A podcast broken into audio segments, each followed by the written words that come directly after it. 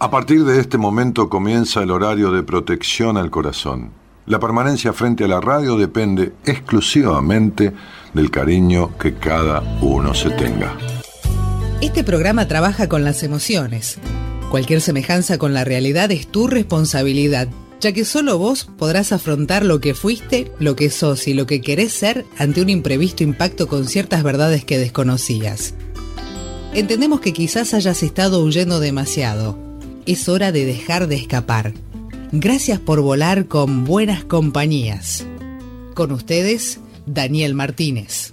Hola, buenas noches, ¿cómo estás?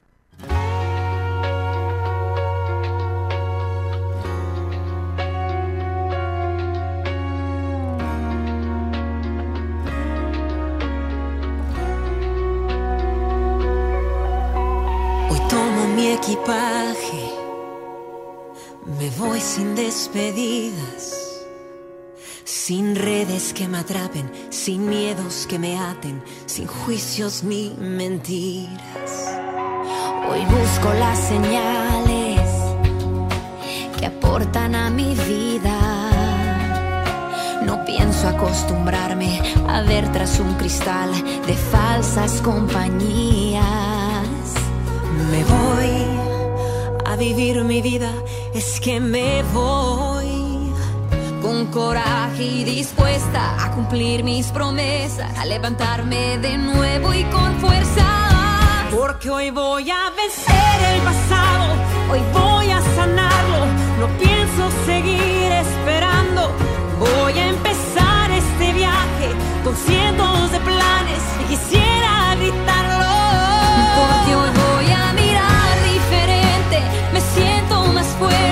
Estoy decidida a lograrlo. Tengo hoy el mundo en mis manos, la suerte a un costado y hoy ya no pienso soltarlo. Me voy porque aún me quiero y me amo. Me voy. Porque me quiero y me amo, me voy, dice. Estas dos mujeres españolas, Ja y Ash, ¿no? Ja y Ash. Una toca el piano también. Este, que elegí este tema para abrir eh, la semana de buenas compañías. Se llama Vencer el pasado. Es que me voy con coraje y dispuesta a cumplir mis promesas, a levantarme de nuevo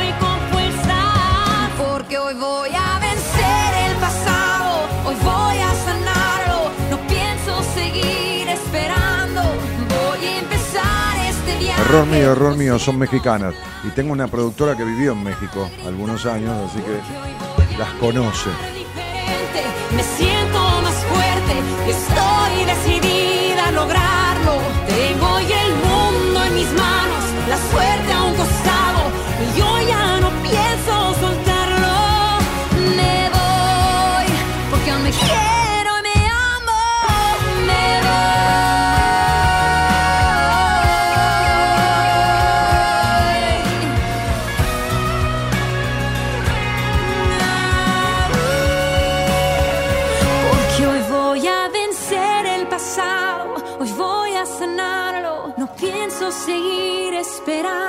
Voy a empezar este viaje con cientos de planes y quisiera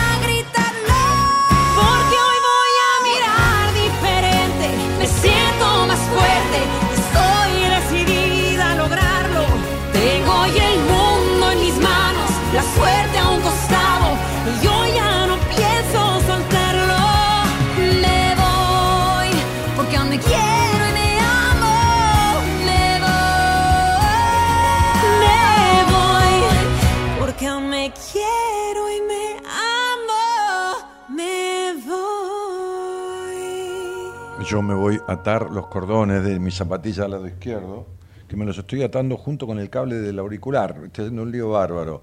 Esta canción me hace acordar una frase que uno podría decir, ¿no? En ciertas despedidas. Me quedaría porque te quiero, pero me voy porque me quiero más. Me voy, me quedaría porque te quiero, pero me voy porque me quiero más a mí. ¿Mm? ¿Se entiende, no?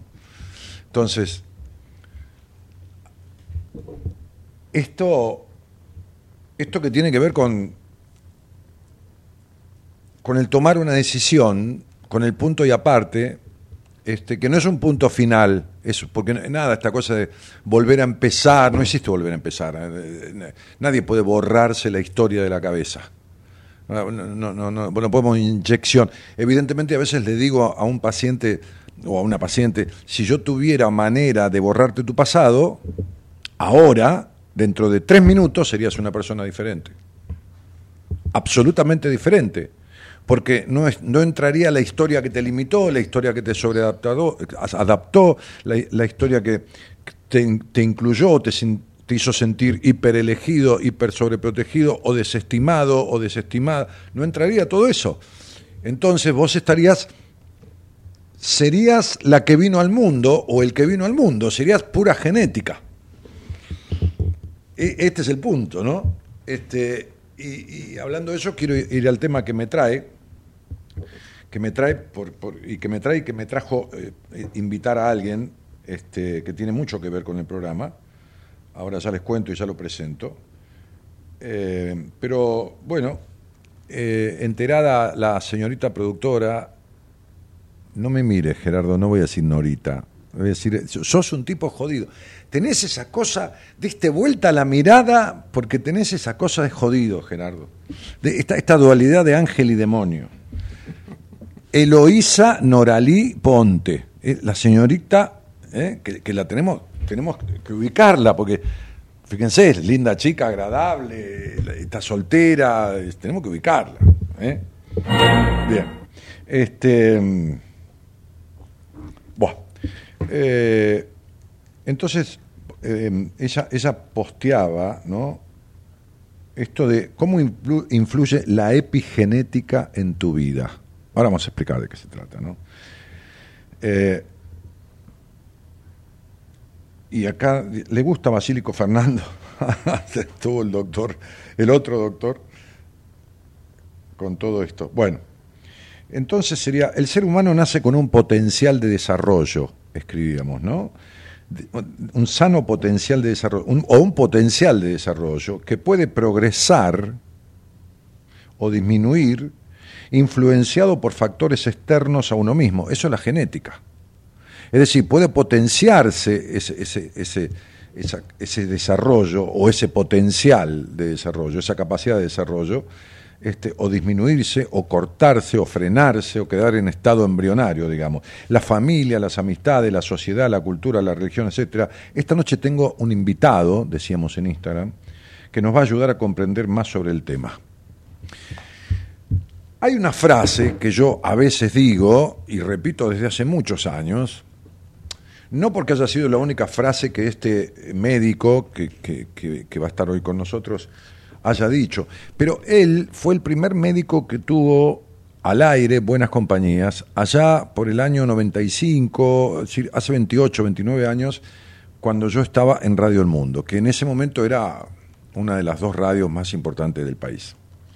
Este, de AM, ¿no? De, amplitud modulada, con una llegada, qué sé yo, desde el estrecho de Magallanes a, a Brasil, de manera directa. La frecuencia de Radio del Mundo AM 1070 en ese momento era eso. Hoy está destruida. Este, y, y hay una frase que yo muchas veces les digo al aire, que le digo, había un médico que venía al programa, que en estos años ha venido alguna que otra vez, pero muy, muy esporádicamente, por ahí en en 29 años habrá venido cinco veces al aire, pero esa frase es dos frases, ¿no? Una era, el cuerpo primero susurra, después habla y por último grita. Así es. Hace 29 años de esto. Y la otra, porque estuvo un año más o menos según el programa. Yo sé cuál vas a decir la segunda. A ver, ¿cuál es la segunda? A ver, eh, ponete al micrófono, tenés que acercarte. Porque... Bien, ahora sí. Sí los, los dolores que nos quedan son las libertades que nos faltan. Exactamente. Sí, evidentemente forma parte de eso. Claro. Eh, el doctor Hugo Francetti, que cómo describirlo, uy, qué sé yo, incluso como médico, me atendió muchísimos años desde el lado de la homeopatía. Hoy en día tomo alguna medicación que tiene que ver con precursores. Así es. Ah, ustedes saben que yo soy un tipo medio raro, no digamos especial ni mejor que nadie, soy medio Y raro. buscas un médico raro. Y claro, y busco un Singular. médico- claro, singular, médico raro, ¿no? Este, y entonces, eh, toda esta, esta cuestión de la medicina integrativa, integralista, to- toda esta cuestión de atender al paciente más que a la enfermedad, a la persona más que al enfermo, al Por- enfermo más que a la enfermedad, ¿no? Por supuesto, somos seres eh, únicos e indivisibles y hay que comprender a cada uno, donde hablabas vos de genética y epigenética, que la genética es el 30% que nos marca tu altura, tu cuerpo, color de ojos, etcétera, pero la epigenética es la ciencia más desarrollada en los últimos años porque es lo que rodea y lo que está por encima del ser humano cómo fueron los padres, dónde nacemos, el país, la política, la economía, eh, la educación. todo- La alimentación. Por supuesto, los alimentos. cultura. Hablando de alimentos, porque Sí. a veces lo- los médicos, no, eh, con un punto de vista bastante particular, Daniel, y para ilustrar a tus oyentes, Nuestros. Bueno, exactamente, nuestro claro. en este momento. Claro. Nosotros consumimos 25 mil kilos de comida en la vida. Son 25 toneladas. Y eliminamos 5 mil de materia fecal. Quiere decir que hasta los 70 años, 72, transformamos 20 toneladas de comida en nuestro cuerpo. Algún resabio nos deja. Ese resabio va a estar dado por lo que comemos, lo que bebemos, lo que respiramos y lo que pensamos y sentimos. Entonces, eso es un ser humano a lo largo de la vida. Estábamos hablando fuera, fuera del micrófono, porque, bueno, el otro día estuvimos almorzando. Como dice Fernando Basílico, un almorzuno. Ajá. Porque vos almorzabas y yo desayuno. ¿no? Exactamente, sí. Basílico dice almorzuno. Mañana me voy a encontrar con él, este, al mediodía. Y, y, y hablábamos ahí juntos de, de, de todas esta- estas cosas que hacemos. F- eh, que no son mejores ni peores, no, no es para, para No, pero para- que son fue- fuera de lo, lo habitual. Son singulares. Sí, por ejemplo, cuando yo estuve después, que después fuimos a tu consultorio, Sí. que hasta me tomaste la presión, y, Sí, sí. este, estuvimos charlando un poco, me estiraste el cuerpo, me- alineamos la columna, que es la Alineaste- parte mecánica. claro, este, Y no es fácil con vos con un metro... noventa. 96. Sí, yo un metro setenta y dos. sí, así. no, pero tienes una fuerza impresionante, hermano, bueno. porque entrenás, Es- entreno, sigo entrenando. sí, seguís entrenando. 77 años sigo entrenando. 77 tienes, sí, sí. Bueno, entonces me, me dijiste algo sobre el final, este que mirá, me, me emociona decirlo. Bueno, Sí, pero no porque me lo hayas dicho a mí, no, no, porque lo dijiste, no era para mí. claro, Vos dijiste, yo no le doy nada a un paciente que yo no haya probado. así es. Y me emociona de- también, Dani, porque es la convicción.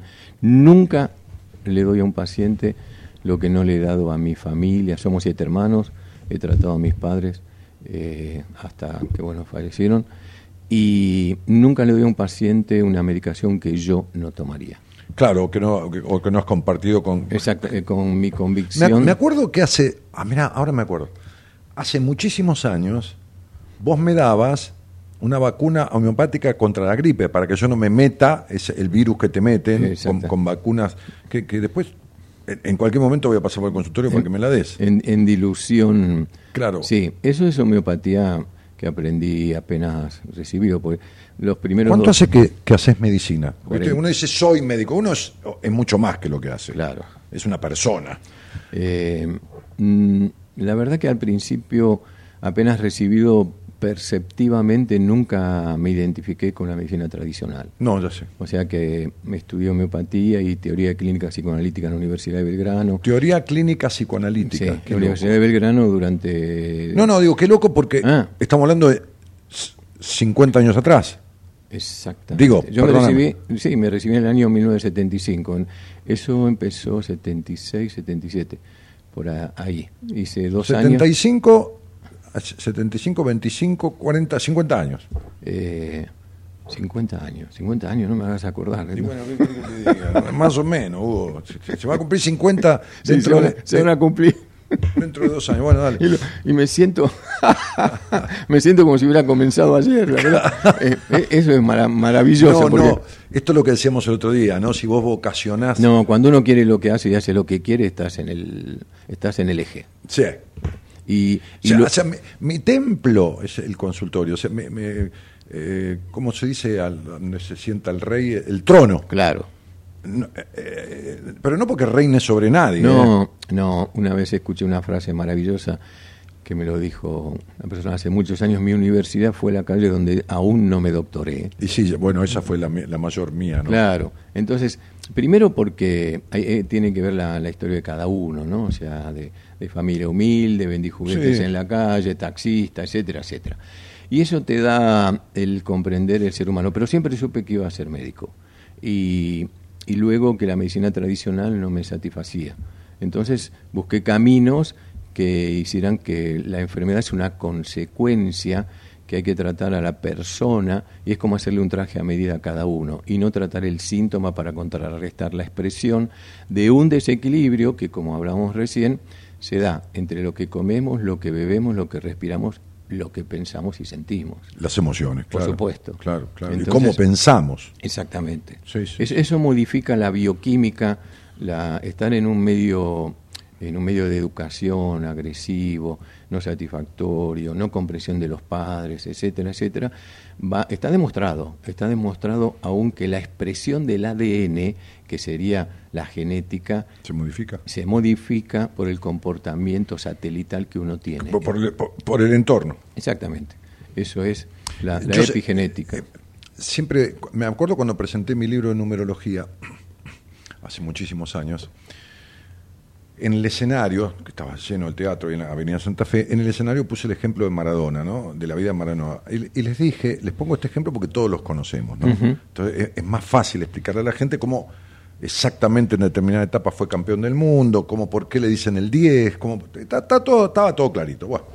Este, es más, hice un vaticinio porque dije, el año que viene cambia la, la etapa, entra en la cuarta de su vida, y es tan fuerte el cambio que lo va a modificar físicamente y lo va a modificar económicamente. Él está muerto prácticamente económicamente y agarra el programa de televisión y empieza a hacer de vuelta. Pero no importa eso.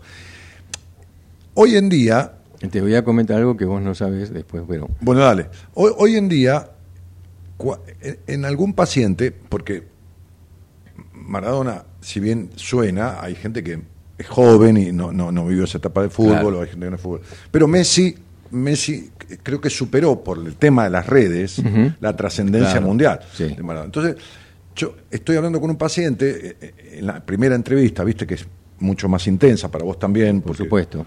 Preguntás que como que come como con Messi tenés siempre le damos una hora ya se sabe que la primera vez que viene el paciente le damos una hora exactamente exactamente este, y entonces le digo, imagínate en la charla, ¿no? Es para explicarle esto de lo epigenético, de lo condicionante de la afuera. Y ahora te va a asombrar lo que te voy a contar, porque no, no lo sabes. No, seguro, hay muchas cosas que no lo sé, que no sé de, tu historia, pero de tus anécdotas. Pero yo le digo, imagínate que cuando la abuela de Messi lo llevaba a jugar al fútbol y en el camino siempre decía, vas a ser el mejor del mundo. Claro. Que no es que eso lo haya hecho mejor del mundo, pero con la capacidad genética que tenía, más ese, imagínate que el padre de Messi le hubiera dicho a la abuela, che, vieja de mierda, al pibe no lo lleves más a, jugar al fútbol, el pibe tiene que ser ingeniero. Chau Messi. Chau. Chau Messi. Chau Messi. Claro. Hace muchos años, el director de cámara del Canal 9 eh, me, me trae al, digamos, a Consoli, que era el presidente argentino. Sí, Consoli, próspero. Próspero, Consoli. Sí, para que le haga un tratamiento para dejar de, fumar por lo que hacía y dejar de beber. Sí. Como tenemos éxito con él, dice, mire, le voy que hablamos de él porque ya está este, fallecido. Le, me trae al padre de Diego. Que se ah, te trajo a, a, Diego. A Diego. A Diego padre. Sí, Entonces...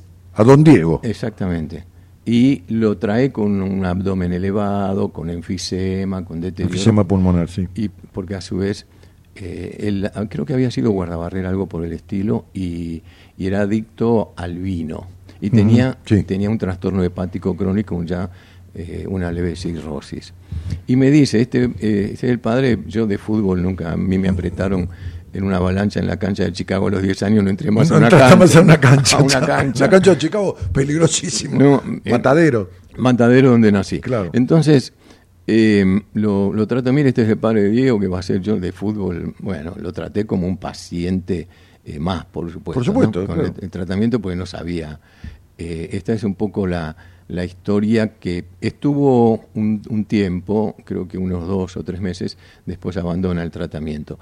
Pero lo curioso que siempre se puede modificar. O sea, nosotros, más allá de lo que dijimos recién, la cantidad de alimentos que comemos, Sí, sí, lo que fuera, los hábitos. Claro, el cuerpo se renueva molecularmente todo cada 15 años.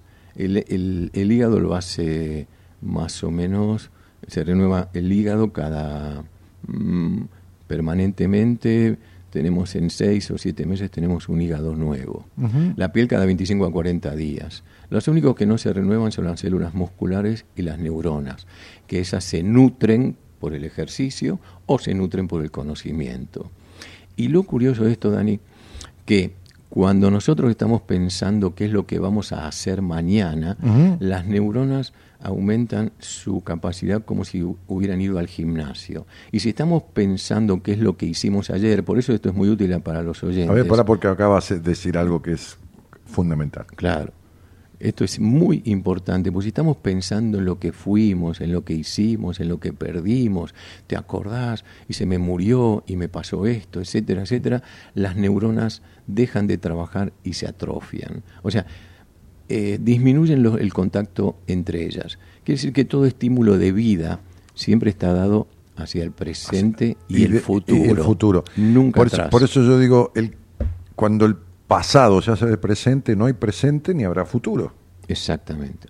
O sea, no, no presente y habrá O dificultades sea, con el futuro. O sea, tenemos de neuronas 500 millones, ¿eh? un montón de millones y eh, no más. más. Pero las sinapsis, que son las que encadenan a las neuronas y- Sí. y, hacen las cadenas de neuronas y los hábitos y las costumbres, no producen ese enganche eléctrico en el cerebro cuando voy hacia atrás en el pensamiento. Lo lentifican.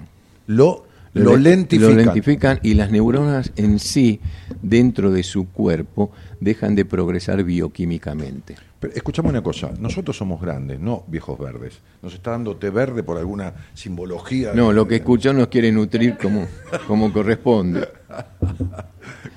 ¿Cómo? No, nos quiere nutrir como corresponde por lo que estamos hablando. Claro, claro, claro. Che, Hugo, este. Y. mm, O sea, que el pensamiento hacia atrás, el quedarse en el pasado, ¿no? Es decir, eh, no hablemos del odio, del rencor y No, todo, eso es muy Eso ya- mucho más complejo. Eso se envenena. eh, eso aumenta la acidez, eh, disminuye la memoria, altera el sueño, disminuye la libido, etcétera, etcétera. Eso es muy, muy profundo Y, ahí. y si vamos más lejos, por lo menos desde mi pequeño saber y conocer, muchas de las cosas aprendí con vos, por supuesto, también los tumores, ¿no? Porque Claro. el rencor y los tumores. Eh, hay, justamente hay un libro que estoy releyendo, pues más que nada lo estoy estudiando, que es, es la microbiota idiota. Es Que- la microbiota idiota, idio- que, que- es los que- intestinos, ¿no? Eh, es la microbiota, es la cantidad de bacterias De que bac- tenemos dentro del cuerpo. La doctora, hay una doctora española que escribió el libro con este título, que de acuerdo a la, la genética, lo que pensamos, lo que comemos, lo que bebemos, es el tipo de bacterias que va a tener el, el ser humano. Nosotros somos 10 Pero esas bacterias, ¿dónde están? en todo el cuerpo. Ah, en todo el cuerpo. En todo el cuerpo tenés en los ojos, en la piel, en el intestino, por supuesto la, la mayor cantidad, en el hígado, eh, en el cerebro. em, o sea, las bacterias forman que la mayor parte estaba en, en- en el... el intestino. en el- ¿Ah, sí? Ah, por supuesto, porque el intestino tiene 7 a 8 metros de largo y la mucosa de intestino son 300 a 400 metros cuadrados. Entonces ahí donde más abundan y de acuerdo a lo que comes, de acuerdo a la alimentación, va a ser el tipo de, de bacterias que vos vayas procreando. Hay bacterias eh, beneficiosas para la absorción de determinados minerales, eh, vitaminas, etcétera, y hay otras que son perjudiciales que van las que tienen tendencia a determinados tumores está determinado está perdón identificado Identificado. identificado qué tipo de bacterias pueden predominar hacia de- enfermedades degenerativas Hablábamos recién entre nosotros de- de- del tema, porque justamente estábamos hablando de, los días que laburás en la, clini- en la clínica. Sí. El doc- El doctor tiene una, una, una Un instituto. Un sí. instituto. Un- varios Una consultorios. mini, mini clínica de consultorios, enfermeras, bueno. Y hablábamos de, de- de enfermedades reversibles, Sí. Este, que están determinadas por la medicina en un alto porcentaje como crónicas. ¿no? Este, esto es como cuando yo recibo un paciente y viene con el sello de bipolar o depresivo, con el sello. No es estás depresivo, es Claro. sos depresivo. Mm. Así es. horrible, Hugo. Sin Esto duda. es horrible. ¿no? Sin duda. O sea, sos este. Ay, no me sale la palabra con el azúcar en sangre, la puta madre.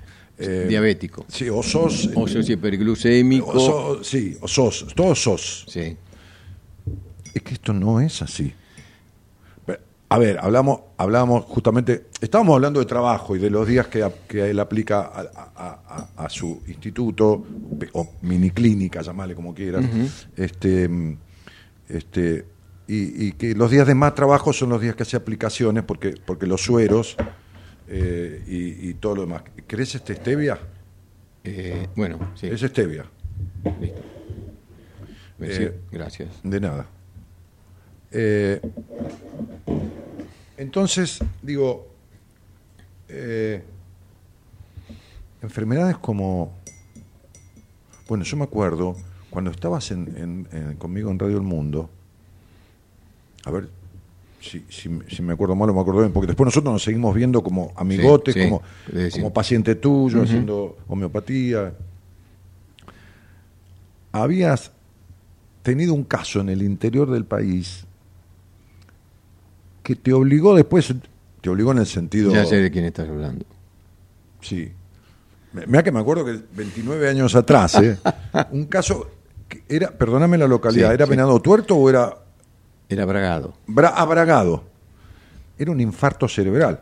Eh, en realidad era una demencia senil. Ah, una demencia eh, una demencia senil, pero habían equivocado el El diagnóstico, los médicos. ¿Pero por qué?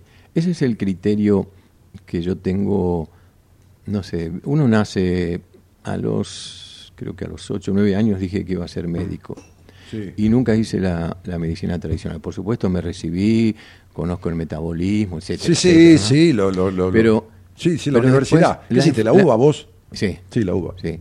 La enfermedad es una consecuencia de adaptación a la vida para mí, dependiendo el 30% de la genética y el Déjame, 70%. déjame que vuelva sobre eso. Sí. La enfermedad es una consecuencia de adaptación a la vida. Claro. Lo que llaman enfermedad. Hay un neurocirujano con el cual mi mujer trabajó en muchas oportunidades cuando, cuando Gabriela estaba en la parte médica, Ujú. este, este, el tema de las intervenciones quirúrgicas y todo eso, este, eh, que dijo, el estrés es la incapacidad de gestionar las emociones. Y- y- es parte, y claro. Es parte, Sin duda. sin duda. El, el estrés para mí es una capacidad de adaptación. Bueno, justamente Claro, dentro de claro, la- de, las adaptaciones las canalizamos de determinados modos. Y ahí... eh, Pero fue estamos- Bragado, vos no ibas a Venado Tuerto. También, sí. Ah, bueno. No, no, en Venado Torto tuve, vino a Pero ¿cuál fue el caso emblemático? ¿No fue un caso emblemático el de Venado El Tuerto? de Venado Tuerto fueron. Tengo varios, me sigo porque. ¿Qué pasa? Qué memoria que tenés. Sí, no, sí, porque sí. en. Venado Tuerto fueron mellizas que nacieron con una. que me lo trajo Nelly, que era odontóloga. Estamos hablando que yo las atendí de los 65 a los 101 años con una anemia crónica. Ah, vos las atendiste, las, las señoras eran re, mayores que vos. Sí, sí, tenían una anemia crónica eh, de, de hierro bajo. Sí, sí, sí. Sí, genético, Sí, era va. genético. Sí, sí. Y tenían un parkinsonismo, habían nacido con un temblor eh, esencial que empezaron a... eh, en- es un parkinsonismo, es un temblor esencial, en ese caso era genético, donde le... Porque hay casos que no lo son genéticos. Por eso, esto era genético, sí. Sí, sí. Donde se, permanentemente estaban balanceando la cabeza y moviendo Sí, sí, sí, sí, sí. eh, y Nelly era odontóloga. Cuando vinieron la primera vez, yo les vi con una anemia a las dos y dije, pero si yo le doy las dosis usuales a estas mm, mujeres... ¿De qué? ¿De hierro? De, De- de- de- para mejorar la, Sí, sí, la sí. anemia, van varias cosas. sí, sí, varias Ah, cosas. Varios aminoácidos, vitaminas, Ah, oligoelementos, sí, no, no, minerales. fuera de lo convencional. Sí, porque si, si vas a hacer más de lo mismo, no vas a obtener el, el éxito a donde has llegado. Un ¿verdad? resultado diferente. Claro, claro. Sí, sí, sí. Entonces, viendo esto, hablé con Nelly, que era odontóloga. Le dije, mira, Nelly, este es un caso complejo por esto, por esto. Vamos a empezar con pequeñas dosis y vemos cómo se van adaptando. Mm. Lo curioso, que en un momento yo le daba las dosis y no, no repuntaban los glóbulos rojos. O sea, repuntaban, pero no en un porcentaje esperado. Pero un día, cuando vienen, se confunden después de como de cuatro o cinco meses. Iban mejorando, pero muy lentamente. Sí, sí, sí, muy lento. Entonces se, confunden y cuando yo les pregunto y todo, porque una había nacido con eh, hipoxigenación cerebral y balbuceaba. Y me traducía la hermana. La hermana, que- todo. Era, era muy, muy simpático gra- grabarlo, ¿no? Porque yo con el tiempo le entendí, porque era monosílabos y todo lo demás. Bueno, en definitiva, un día vienen y después de unos cuatro o cinco meses. ¿Pero él tenía una insuficiencia cognitiva o en la expresión nada más? No, la, la, la hermana eh, Rosa eh, estaba, digamos, em, em, mentalmente excelente. Sí. La hermana, como habían nacido juntas, la segunda, La segunda. sufrió una hipoxia. Que la segunda es la mayor, porque es la que primero se engendra. eh, bueno, eso eh, sería la mayor, pero tenía en ese momento, eh, tuvo una hipoxia cerebral al nacer Sí, te entiendo. Y, y nunca No, no, no hubo el oxígeno suficiente. Exactamente, entonces tuvo una deficiencia cerebral siempre y, y balbuceaba. Ah, correcto. Y no fue al colegio ni nada, fue asistida siempre, Siempre. por la hermana Sí. con- y su esposo y después por la hija, digamos. Quedaron emocionalmente siamesas. Sí, Quedaron siamesas emocionalmente. emocionalmente siempre. Sí, sí, y, y una a los cuatro o cinco meses, sí, tres meses porque le voy dando dosis que se adaptaban para no, para no tener reacciones colaterales. Y un día vienen con el análisis de sangre, yo lo había una vez por mes en Venado Tuerto, y veo que el análisis estaba normal. Dije, ¿y qué pasó acá? ¿Por qué normal ahora? y todo? Se habían confundido y habían tomado doble dosis. O sea que la saturación, lo hablé con ella, con la odontóloga, mira, Nelly pasó esto. ¿Pero por qué esto". con la odontóloga? La odontóloga era... La hija que los traía. Ah, la hija, está bien. Claro. Sí, sí, sí. No entendía el No, lugar de por Nelly. ahí fue insuficiente. Venía Sí, sí, siempre sí. con la hija. La hija Nelly. Y tan- que también era paciente mío. Y el yerno también era paciente mío. Sí. Era un ingeniero. Y que también tenía hígado graso. Bueno, no importa. Lo importante es que descubro que dando una sobresaturación en alta dosis habían tenido ¿De qué? de, de- de la fórmula con hierro, minerales, Sí. aminoácidos, vitaminas, Sí, vitaminas sí, B12, sí, sí, etcétera. Son fórmulas, recordad que yo Algunas de las siempre- cuales estoy tomando yo. Claro, pero es como es como hacerle un traje a medida al paciente. Yo también, vos sabés que yo tomo esto Sí, hace, Lo que yo tomo, vos lo tomás. sí, hace 30, 25, 30 25, años. Y- 30 y, modifiqué mucho la dosis eh, y lo que tomo, que son seis cápsulas por día con diferentes componentes, lo, lo modifiqué con, con el COVID. O sea, en la época de- del COVID empecé a aumentar la inmunología y tuve mucho éxito con, con los pacientes. Sí, claro, claro, claro. Eh, Aclaremos mucho- que, que cuando hablamos de cápsulas, no- no, Claro, es- son, son- son, son mandadas a preparar con fórmulas magistrales. Claro. Es decir, hechas. Y son no, fórmulas mías. no, sí, ya lo sé. Sí. Pero, pero aclaremos que no tiene nada que ver con, con, con- con droga sintética, química. No, no, no, no, no, porque- Son, son, son todos precursores. Por ejemplo, a ver, la serotonina, hormona del placer, la, do- la dopamina, todo. No es que te da serotonina, tomate esta pastilla que tiene serotonina. Claro, sino triptófano, triptófano. aminoácidos, vitaminas, precursores que ayudan a fabricarla. Yo doy materia prima para que el cuerpo fabrique mejor. Exactamente. Dependiendo- Porque si no, dependés de tomar toda la vida. En vez de así, regulariza y. y- Lo- no, pero aparte lo que pasa que eh, vos estás tratando así las causas, que mientras das otras medicación, contrarrestás las consecuencias. Entonces la hipertensión, la acidez, etcétera, etcétera, no es una crítica, sino que es una explicación. Hugo, hay una, hay una enfermedad que, que, que, que yo sé que es de las que hablábamos que Sí, y cuando almorzamos y ahora de, de revertir, que es jodida y que la medicación, viste, entre, entre el tema de los, este, ay Dios, que no me sale la palabra, corticoides para Sí. desinflamar, la artrosis, en realidad, sí, claro.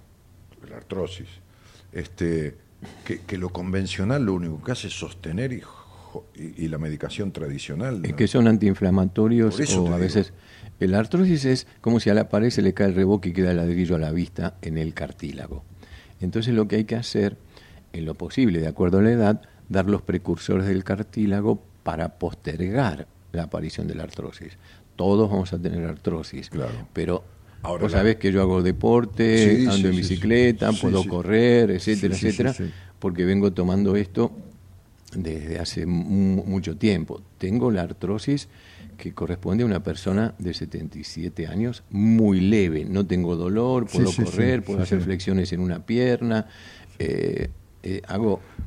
Mira, Diferente es la artritis. eh, fui a visitar a mis hijos que viven en, En Europa. en España. Y bueno, con el, de España, con el de España hicimos una excursión en bicicleta, dos matrimonios, eh, él con su mujer y el checo, era un checo con su mujer. Ninguno me pudo pasar en bicicleta. Entonces, el, el checo le dice, Fede, ¿qué, ¿cuántos años tiene tu padre? Le dice el checo ahí. Y dice, en ese momento tengo 77, tenía 76. Y me dice, ¿pero qué hace? No, no, en bicicleta no lo vas a poder pasar. Dice, el deporte y todo lo demás lo tienes desde siempre. Claro. Pero, ¿cómo llega a eso, Fede? Mató.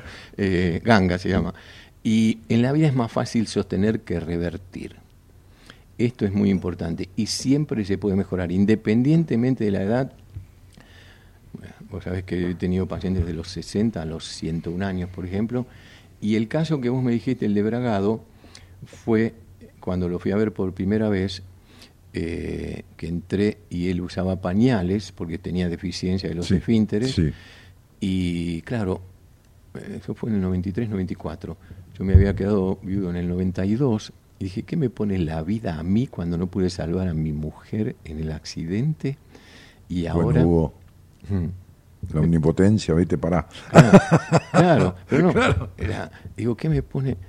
Y, y claro, cuando veo, porque él temblaba, eh, tenía un parkinsonismo, Sí, no sí. reconocía a la mujer, estaba con un delirio senil, típico. Ujú.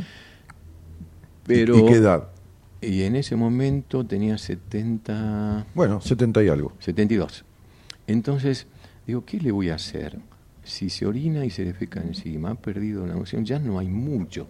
Pero me cuentan que había sido, él había tenido un accidente, chocó de frente con, con un auto, Sí, sí. tuvo fractura de cadera, Ajá. le, hace- le colocan una prótesis Sí. y en la prótesis la rechaza y al mes de la primera operación viene la La, segunda la segunda. y le quitan la, la prótesis. Y en la segunda operación es prolongada la anestesia que le tienen que hacer y, y vuelve, no volvió a ser el mismo. O sea, ahí empezó a comer poco. Digamos esta frase típica de se pasaron de anestesia. No sé. no lo puedo decir, pero no algo decir, sucedió algo porque no volvió a ser el mismo. Sí. Pero cuando yo lo, lo voy a ver, era un, un típico Alzheimer, o sea, temblaba, no sí, reconocía a la mujer, estaba con, con, con pañales, etcétera, Sí, sí, sí, etcétera. sí. Digo, ¿qué es lo que yo puedo hacer? ¿Por qué me pone la religión Dios en, en este en este enlace donde pude, no pude salvar a, a mi mujer, ¿no? En- en- Sí, sí, sí. Y, eh, y me quedo como, ¿viste? Cuando eh, tenés como una ausencia pensando en lo que, en lo que es la Ah, vida. Sí, sí, sí. Sí, sí, sí. Y la señora, me quedo mirándolo, y la señora me dice, doctor, doctor, porque yo estaba pensando. Colgado, sí, sí, Colgado. sí. Sí. Y digo, dice, sí, sí, sí, mire, déjeme pensar, algo vamos a hacer. Y cuando salí, dije, no es un Alzheimer típico. Tuvo tres operaciones progresivas, agotaron su capacidad biológica a los 72 años. eh, voy a, tiene una insuficiencia renal, insuficiencia respiratoria, insuficiencia hepática. Voy a empezar, si le tengo que dar Y además 100 no controlaba esfínteres. Exactamente. Eh, en definitiva, si lo tengo que medicar, no le voy a dar la dosis usual. Le voy a dar la primera semana, supongamos, vein- si le tenía que dar 100, empecé con 25 primera semana. La segunda semana 50, la tercera semana 75 y al mes le estaba dando 100, para decirla en la dosis, Sí, para sí, hacerlo sí, fácil. Sí, para hacerlo fácil. Al tercer mes, o sea, al segundo mes dejó los pañales. Y al tercer mes de tratamiento, cuando yo lo fui a ver, vi el cambio, dije, no, no lo puedo creer, de que haya vuelto, porque me reconocía, porque si no, él, él estaba como ausente y repetitivo. Sí, sí, sí, Yo claro. lo llamaba... Perdido. Perdido porque aparte decía 33, 45, 26. Después me di cuenta porque era el quinelero. Eh, No te puedo creer. Sí, era, era el quinelero de Bragado. No te puedo creer. Entonces repetía todos Claro, el tipo de, claro, claro, claro. Y yo claro. lo tenía fijación de Eh, todo. Claro, eh, en eso tenía fijación. Y yo lo llamaba 3345 al paciente. Entonces, es así. Como si fuera un preso Es-. Exactamente. Eh, y se fue al tercer mes o cuarto mes. Ese, la gente de Bragado lo conoce. y Si, Sí, sí, se escuchan, de Bragado mucho- escuchando. Cuando fue al bar a, a a volver a levantar quinela al bar, fue la explosión. Claro, porque después te requerían en, en, en Bragado, ¿no? Vinieron los médicos para hablar conmigo Claro. a ver qué era lo que le había dado. Claro. Y ellos sabían. ¿Cómo eh, te explico? Sería. No, claro. No, ya sé que se lo explicaste, pero. No, no, ellos leyeron la fórmula, vieron aminoácidos, vitaminas, Sí, sí, sí, sí, sí, leyeron la fórmula. Pero hay algo muy importante, les dije. E hice silencio. ¿Qué? Me preguntaron. Magia y amor. Déjate de joder, me dije. Claro, eso te esa dijeron los médicos. eh, te- lo digo No, textualmente. Hugo Judas, Hugo, nos conocemos, somos amigos. Sí.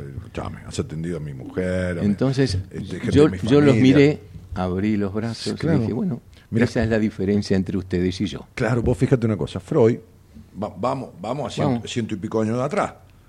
Freud decía, ningún medicamento, ni todos los medicamentos del mundo, logran lo que algunas palabras, con conocimiento de lo que sea, sean amorosamente dichas. Y en el momento En el exacto. momento exacto. Que amorosamente no significa, ay, como No. te quiero. No. No. No.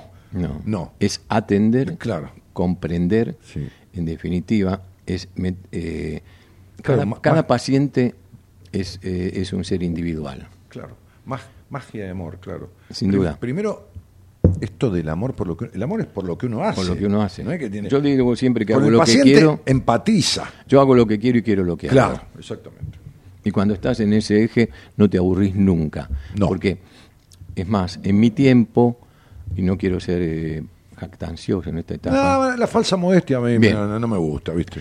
Eh, Yo hoy- A ver, hay un montón de cosas, sí, miles, que no sabés. Por supuesto. Claro, bueno, No, entonces, pero- entonces de la- si las aceptás, de las que sabés, ¿qué te vas a hacer? Pero, que no pero- sabés, pero hay algo, ¿entendés? hay algo que atrae, Dani. En, De lo que uno sabe, sabe. Yo- lo, lo- lo importante es saber lo que uno no sabe. Lo- porque si uno no sabe lo que no sabe, es donde hace cagada. Ah, por supuesto. Claro. Sí, es lo primero que tenemos que saber, Que es reconocer lo que no sabemos. Claro, lo que no y sabemos. no meternos en lo que no, No sabemos. sabemos. Lo que no- Exactamente. e- Eso está claro, eso siempre fue una de las cosas pri- primarias que aprendí. modus vivendi. Exactamente. Eh, pero, pero también yo hoy integro un grupo a nivel, y no con jactancia, sino con conocimiento de, de médicos que saben mucho más que yo y que tienen mucha más experiencia, con los cuales tengo bueno, una el amistad. principal de ese grupo, que es el que lo dirige, te invita a su casa en Sí. Brasil. Sí, ahora en el Congreso número 22 de Medicina Sí, eh, ortomolecular. Nutrigenómica Nu- y Medicina nutri- orto- y Ortomolecular en San Pablo, que van 2.200 inscriptos. Y ha escrito 40 libros sobre el tema. Sí, Efraín. Efraín. Sí, Y sí, me- que, es, que es el más reconocido mundialmente.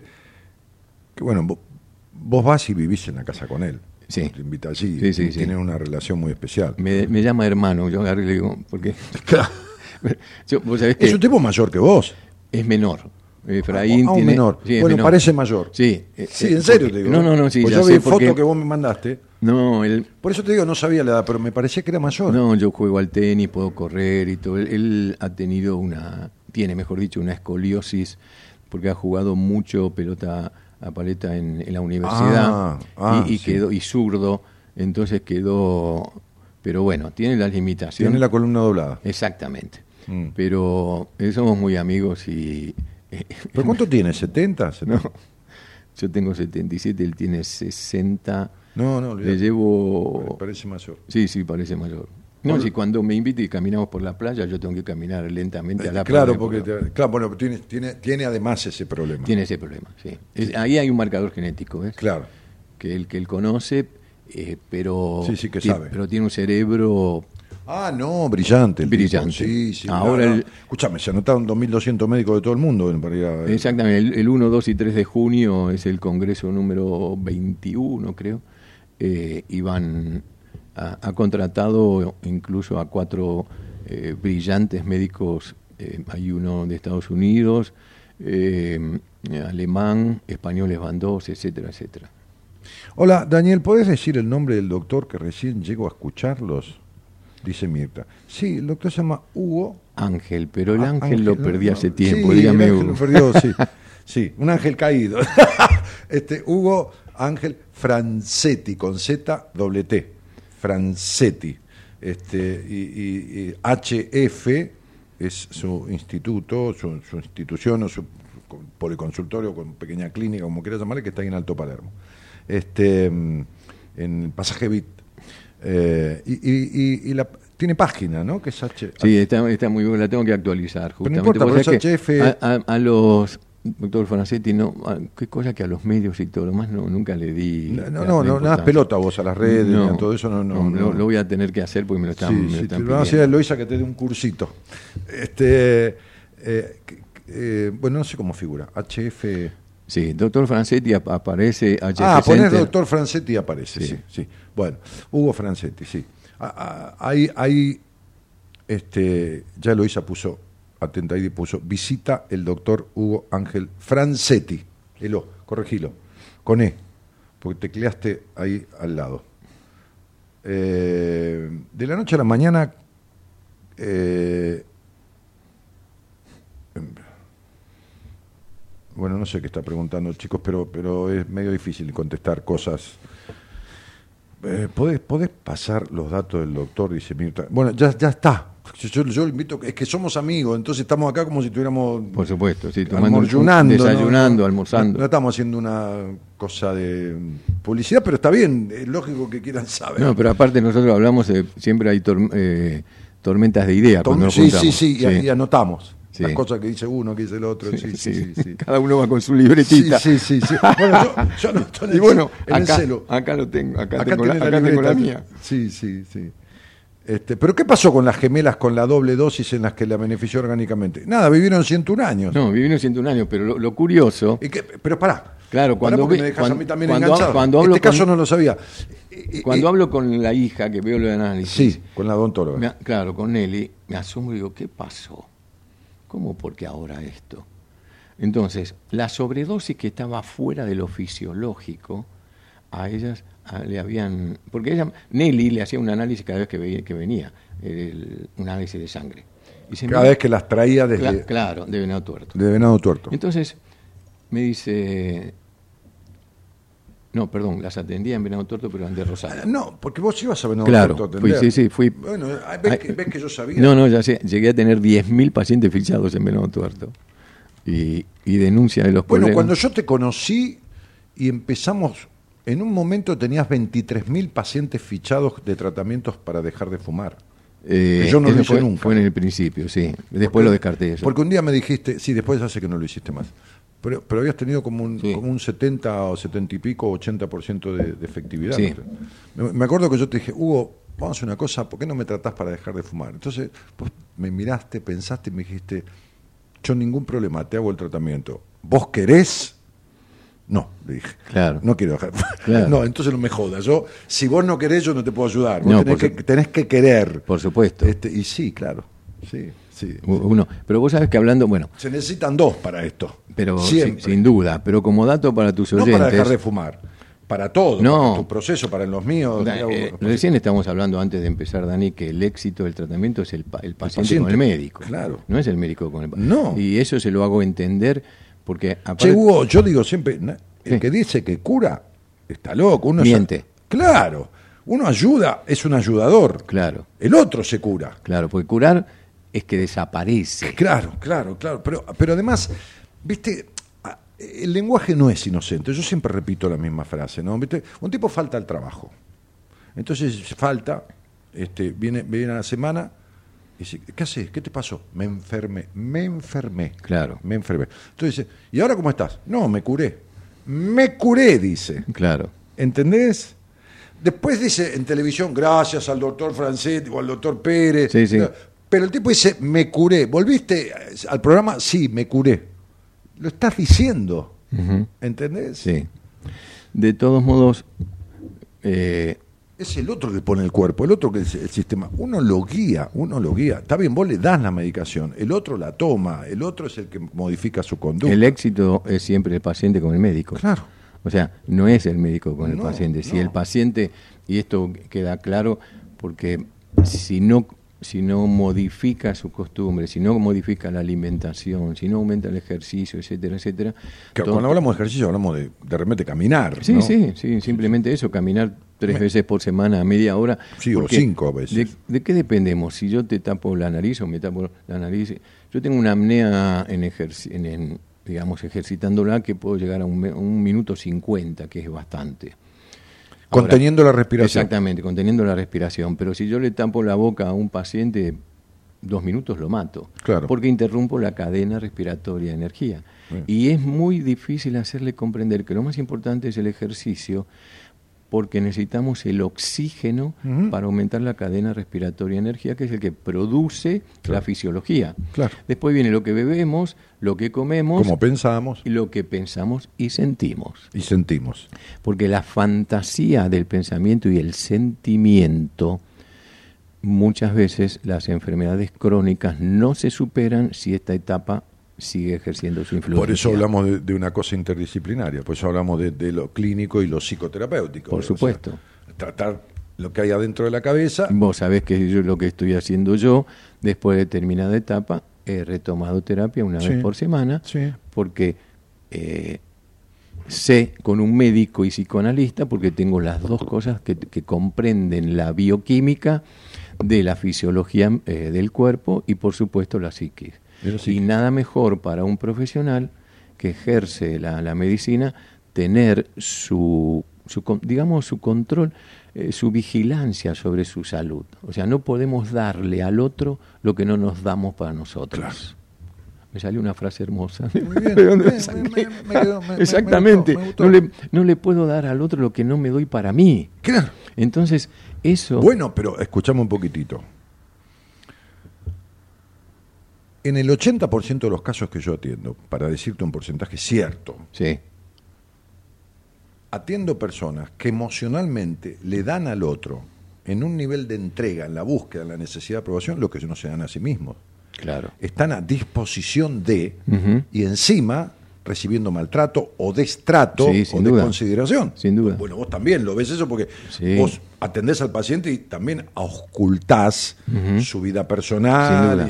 Y con quién vive, qué hace, qué trabaja. ¿Hasta cuánta, cómo se despierta erecto? Hasta eso. Sí, tiene erecciones nocturnas. Claro, claro, todos los detalles mínimos. Porque la mayor producción de testosterona se da durante la noche y si un hombre me dice que no tiene erecciones nocturnas, ahí tengo que hacer un enfoque totalmente diferente. Claro, tenés que hacer con, estos precursores un enfoque diferente. Claro, esos detalles, todos esos... tienen que ver con una observación clínica integrativa del, del tipo. Es es una entrevista personal, o sea, ahí es como hacerle un traje a medida al, paciente. Sí, sí, lo que decíamos. Hugo, vamos a, poner un temita musical para poder tomar un poco de té. ¿Cómo no? Y, después leemos alguna cosita de las que están acá, si quieren hacer alguna pregunta, y es contestable de esta manera, porque si no tiene que salir al aire. Vamos a decir algo simpático también, porque el té que nos han traído, que es muy rico y todo, pero también va a la vejiga entonces después evidentemente tenemos que eliminarlo. Y cuando un cerebro, digamos, cuando algo modifica la, la, influencia, el cerebro no piensa. No, no piensa. Así que nos vamos a dar un espacio. Ahora volvemos. Hugo Francetti, el médico, del primer médico que hubo en Buenas Compañías hace, digamos, 30 años, 29, pero es lo mismo.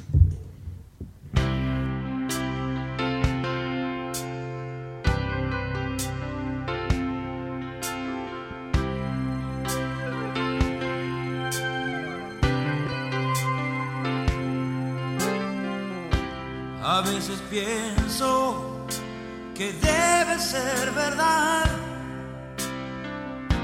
que aquel de arriba sabe un poco más. Pensé en la muerte, recé hasta llorar. Solo los fuertes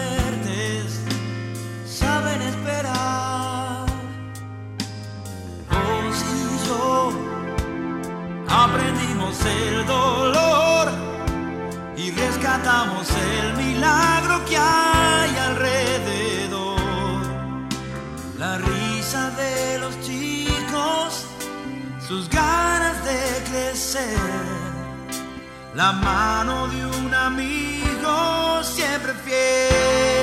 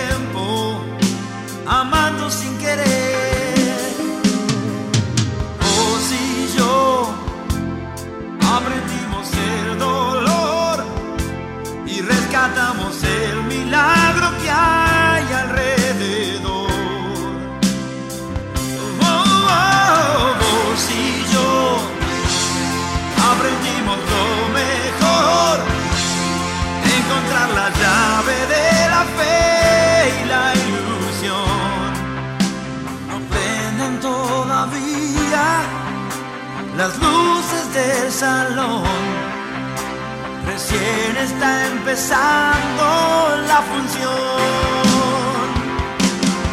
Yo quiero estar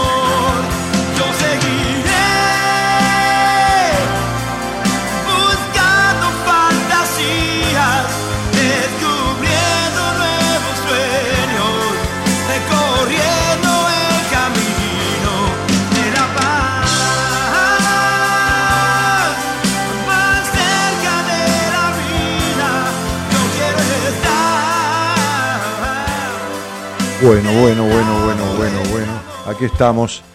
Del lado de la vida, bueno, como siempre no es casual los temas que el operador elige porque musicaliza de acuerdo a lo que va escuchando, ¿no? El tipo tiene esa habilidad, ¿viste? Yo quiero estar del lado de la vida, ¿no? Que es de lo que estamos hablando. Eh, le, pedí a Eloísa porque me dijo, Daniel, me están pidiendo por el celular del, del producción, el que figura en pantalla 11 54 911 31 03 6172. Me están pidiendo el teléfono de la clínica del doctor. Entonces dije, ponelo en pantalla ahí y listo, porque si no, este, así que ahí lo puso. Eh, me había, a ver, me habías escri- escrito ese muchacho. Bueno, mirá, ¿sabés qué pasa? Dice, el hermano, mi mejor amigo, paulatinamente a los 20 años empezó a comportarse distinto, encerrándose en su cuarto y quedó en ese estado senil que cuenta el doctor a los 20 años. Hoy él tiene 45 y sigue igual. Dependiendo de su familia, lo, lo llevaron, sigue igual dependiendo de su familia. Lo llevaron a varios médicos y no le encontraron el porqué de su enfermedad. Bueno, no se puede decir nada. O sea, eh, eh, es lo que hablábamos, ¿no? Digo, este, tenés que ver a alguien, tenés que estudiar, y más cuando es un caso en donde es así. Bueno, yo hace 10 años que tengo diagnóstico, dice Celeste Rojas, este hipotiroidismo y estoy medicada, busco un embarazo, quería saber qué me recomendaría tomar. No, mi vida, ¿cómo te va a recomendar el doctor a tomar algo por radio? Solo le podría dar un consejo, nada más que aumente el ejercicio, porque que aumente el consumo de, de oxígeno. Y la medicación y el tratamiento que haga va a tener mucho más beneficio que si se queda sedentaria. Recordemos que el oxígeno eh, estimula el metabolismo, estimula la, la vida, ¿no? Sin oxígeno no. Celeste, nunca hablaste conmigo, pero te voy a decir algo. mientras seas controladora, estructurada, prejuiciosa, tu vida no tenga pasión. Escuchá lo que te estoy diciendo porque es a medida para vos. ¿eh? Y no sé nada de vos. Y sientas ese vacío en el alma. Y seas únicamente hija, no vas a ser madre. Entonces, está bárbaro la parte fisiológica, pero si no atendés todo esto que te acabo de decir, viste que Hugo decía antes que vio a ese paciente que estaba muerto en vida, entre comillas, este, con una supuesta este, demencia senil y, y se colgó y le vino algo y dijo, ¿qué hago? Y, tengo que y- que la, la esposa le dijo, doctor, porque pa- pa- parece que se había quedado... Este, bueno, yo te digo lo mismo a vos. Esto es lo que me vino. Y te voy a decir esto, Celeste.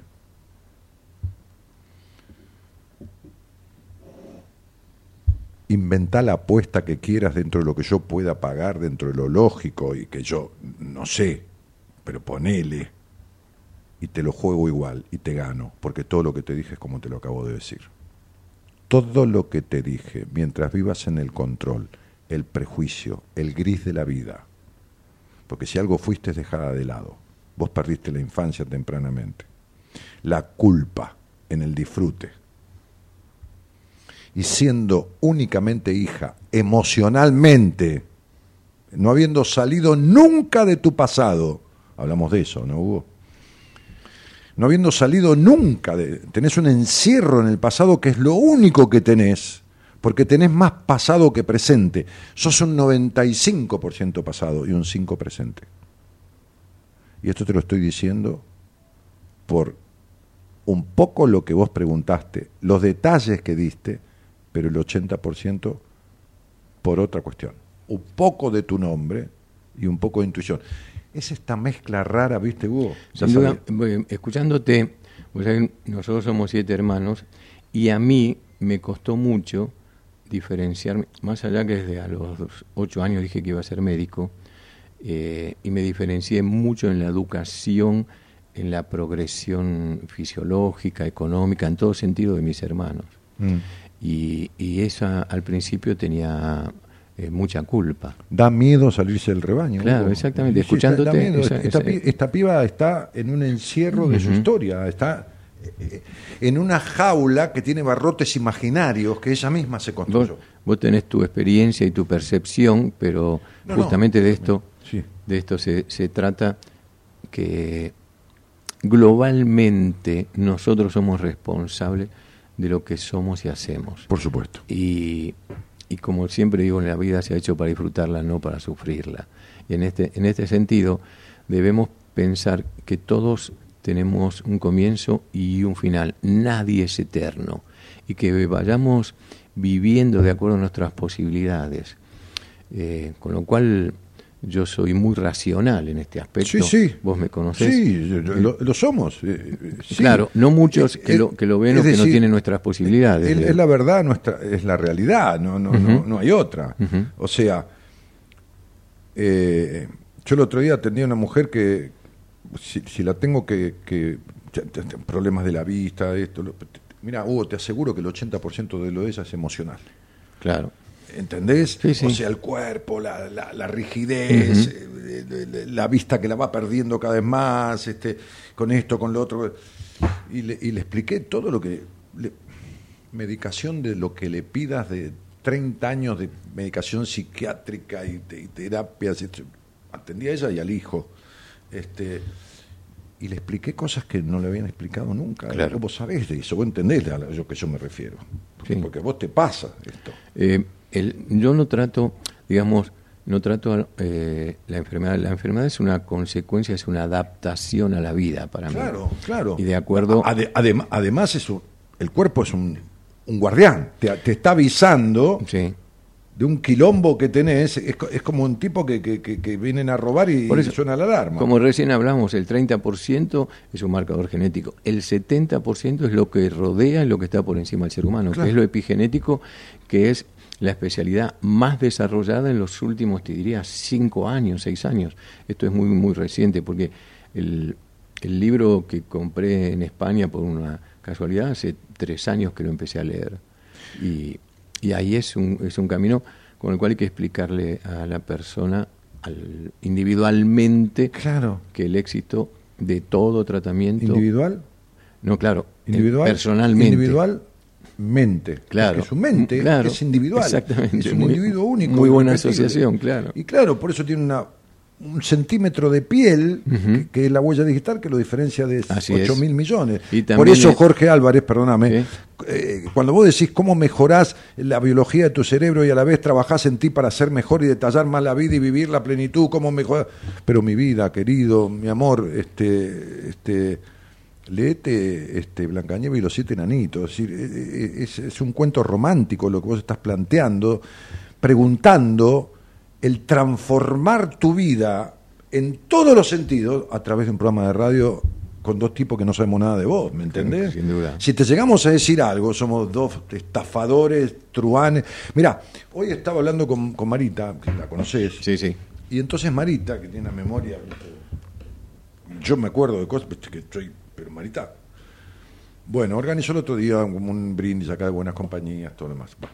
Entonces hoy hablábamos y me dice, este, yo, me, me dice, lo, lo que me asombró de vos en todos estos años que trabajamos juntos, son 15, 16 años, es la capacidad de resiliencia de situaciones muy jodidas que he vivido en diferentes radios, pero ella no tiene la historia anterior. Cuando yo me fui de Radio El Mundo, cuando me fui de Radio El Mundo, cuando me echaron de Radio del Plata, cuando Tinelli la vendió, porque la compró un partido político que estaba en contra del gobierno actual, y ahí estaba la Nata, y estaba Fernando Bravo, y me echaron a la mierda. Yo no hacía política, pero igual por la duda, ¿entendés? me echaron. Este, pero en Radio El Mundo, que era de Amalia Fortabá, cuando yo estaba en Radio El Mundo en las madrugadas, hace cuando vos estuviste, cuando cambia el director y Amalita creo que vende la radio y vende FM Horizonte, vende el paquete ese, este, el nuevo director, porque Marita me dice, ¿por qué te fuiste de Radio El Mundo? ¿Y por qué? Por- por- porque esa historia no la vivió ella. Entonces hablamos hoy de todas las radios en las que estuve y por qué me fui. En algunas me fueron. Este, en una me fue una directora de la radio porque se, a ver, ¿cómo decírtelo? Se ofrecía, en, en el buen sentido de la palabra, Sí. eh, y en todo sentido de la palabra, Sí. y yo nunca accedí a esa oferta, es decir, me acosaba. Bien. Sí, sí, sí, sí.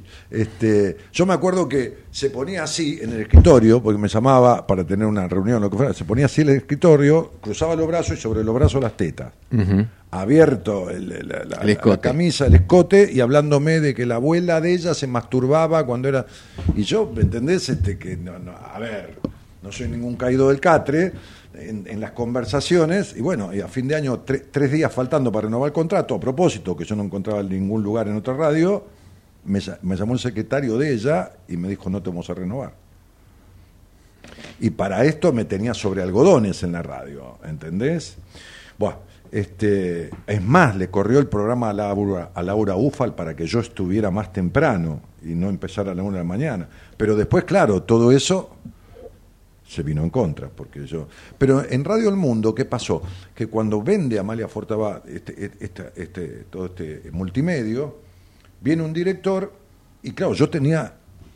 eh, a ver, estaba, estaba, le, le estaba ganando a Dolina algunas franjas, porque Radio El Mundo era muy poderosa y Dolina se había ido a Radio El Mundo, eh, en gente mayor de 44 años, este, en, en algunas franjas de medición, y tenía una audiencia grosa, mucho encendido, lo que se llama el share, el porcentaje de encendido dentro de- del horario. Y el tipo me llama un día y me dice, este, mire, eh, nosotros tenemos que facturar en la radio que esto, que lo otro. Y yo, sí, me parece muy bien, que ponga la publicidad, que se le dé la gana. Sí, pero yo quisiera ponerle unos columnistas, me dice. Entonces le digo, sí, está bien, eh, dígame quiénes son. Bueno, yo si se dedican a hacer, este, venden unas gemas para atraer parejas y todo. No, le dije, no. Este, no me acuerdo ni cómo se llamaba este pelotudo. Le dije, no, usted no, está, no, está- no sabe con quién está hablando. Claro. Lo que más tengo de mi, de mi audiencia es la confianza. Sin duda. Es mi mayor capital. Yo me voy de acá y el 90% de la gente se va. dije, ¿no? El 10% será ocasional, pero el 90% se va conmigo. Claro. Y eso es la confianza y la entrega. ¿Cómo ni que me dé a mí el 80% de lo que ganan con las gemas, de la gemo...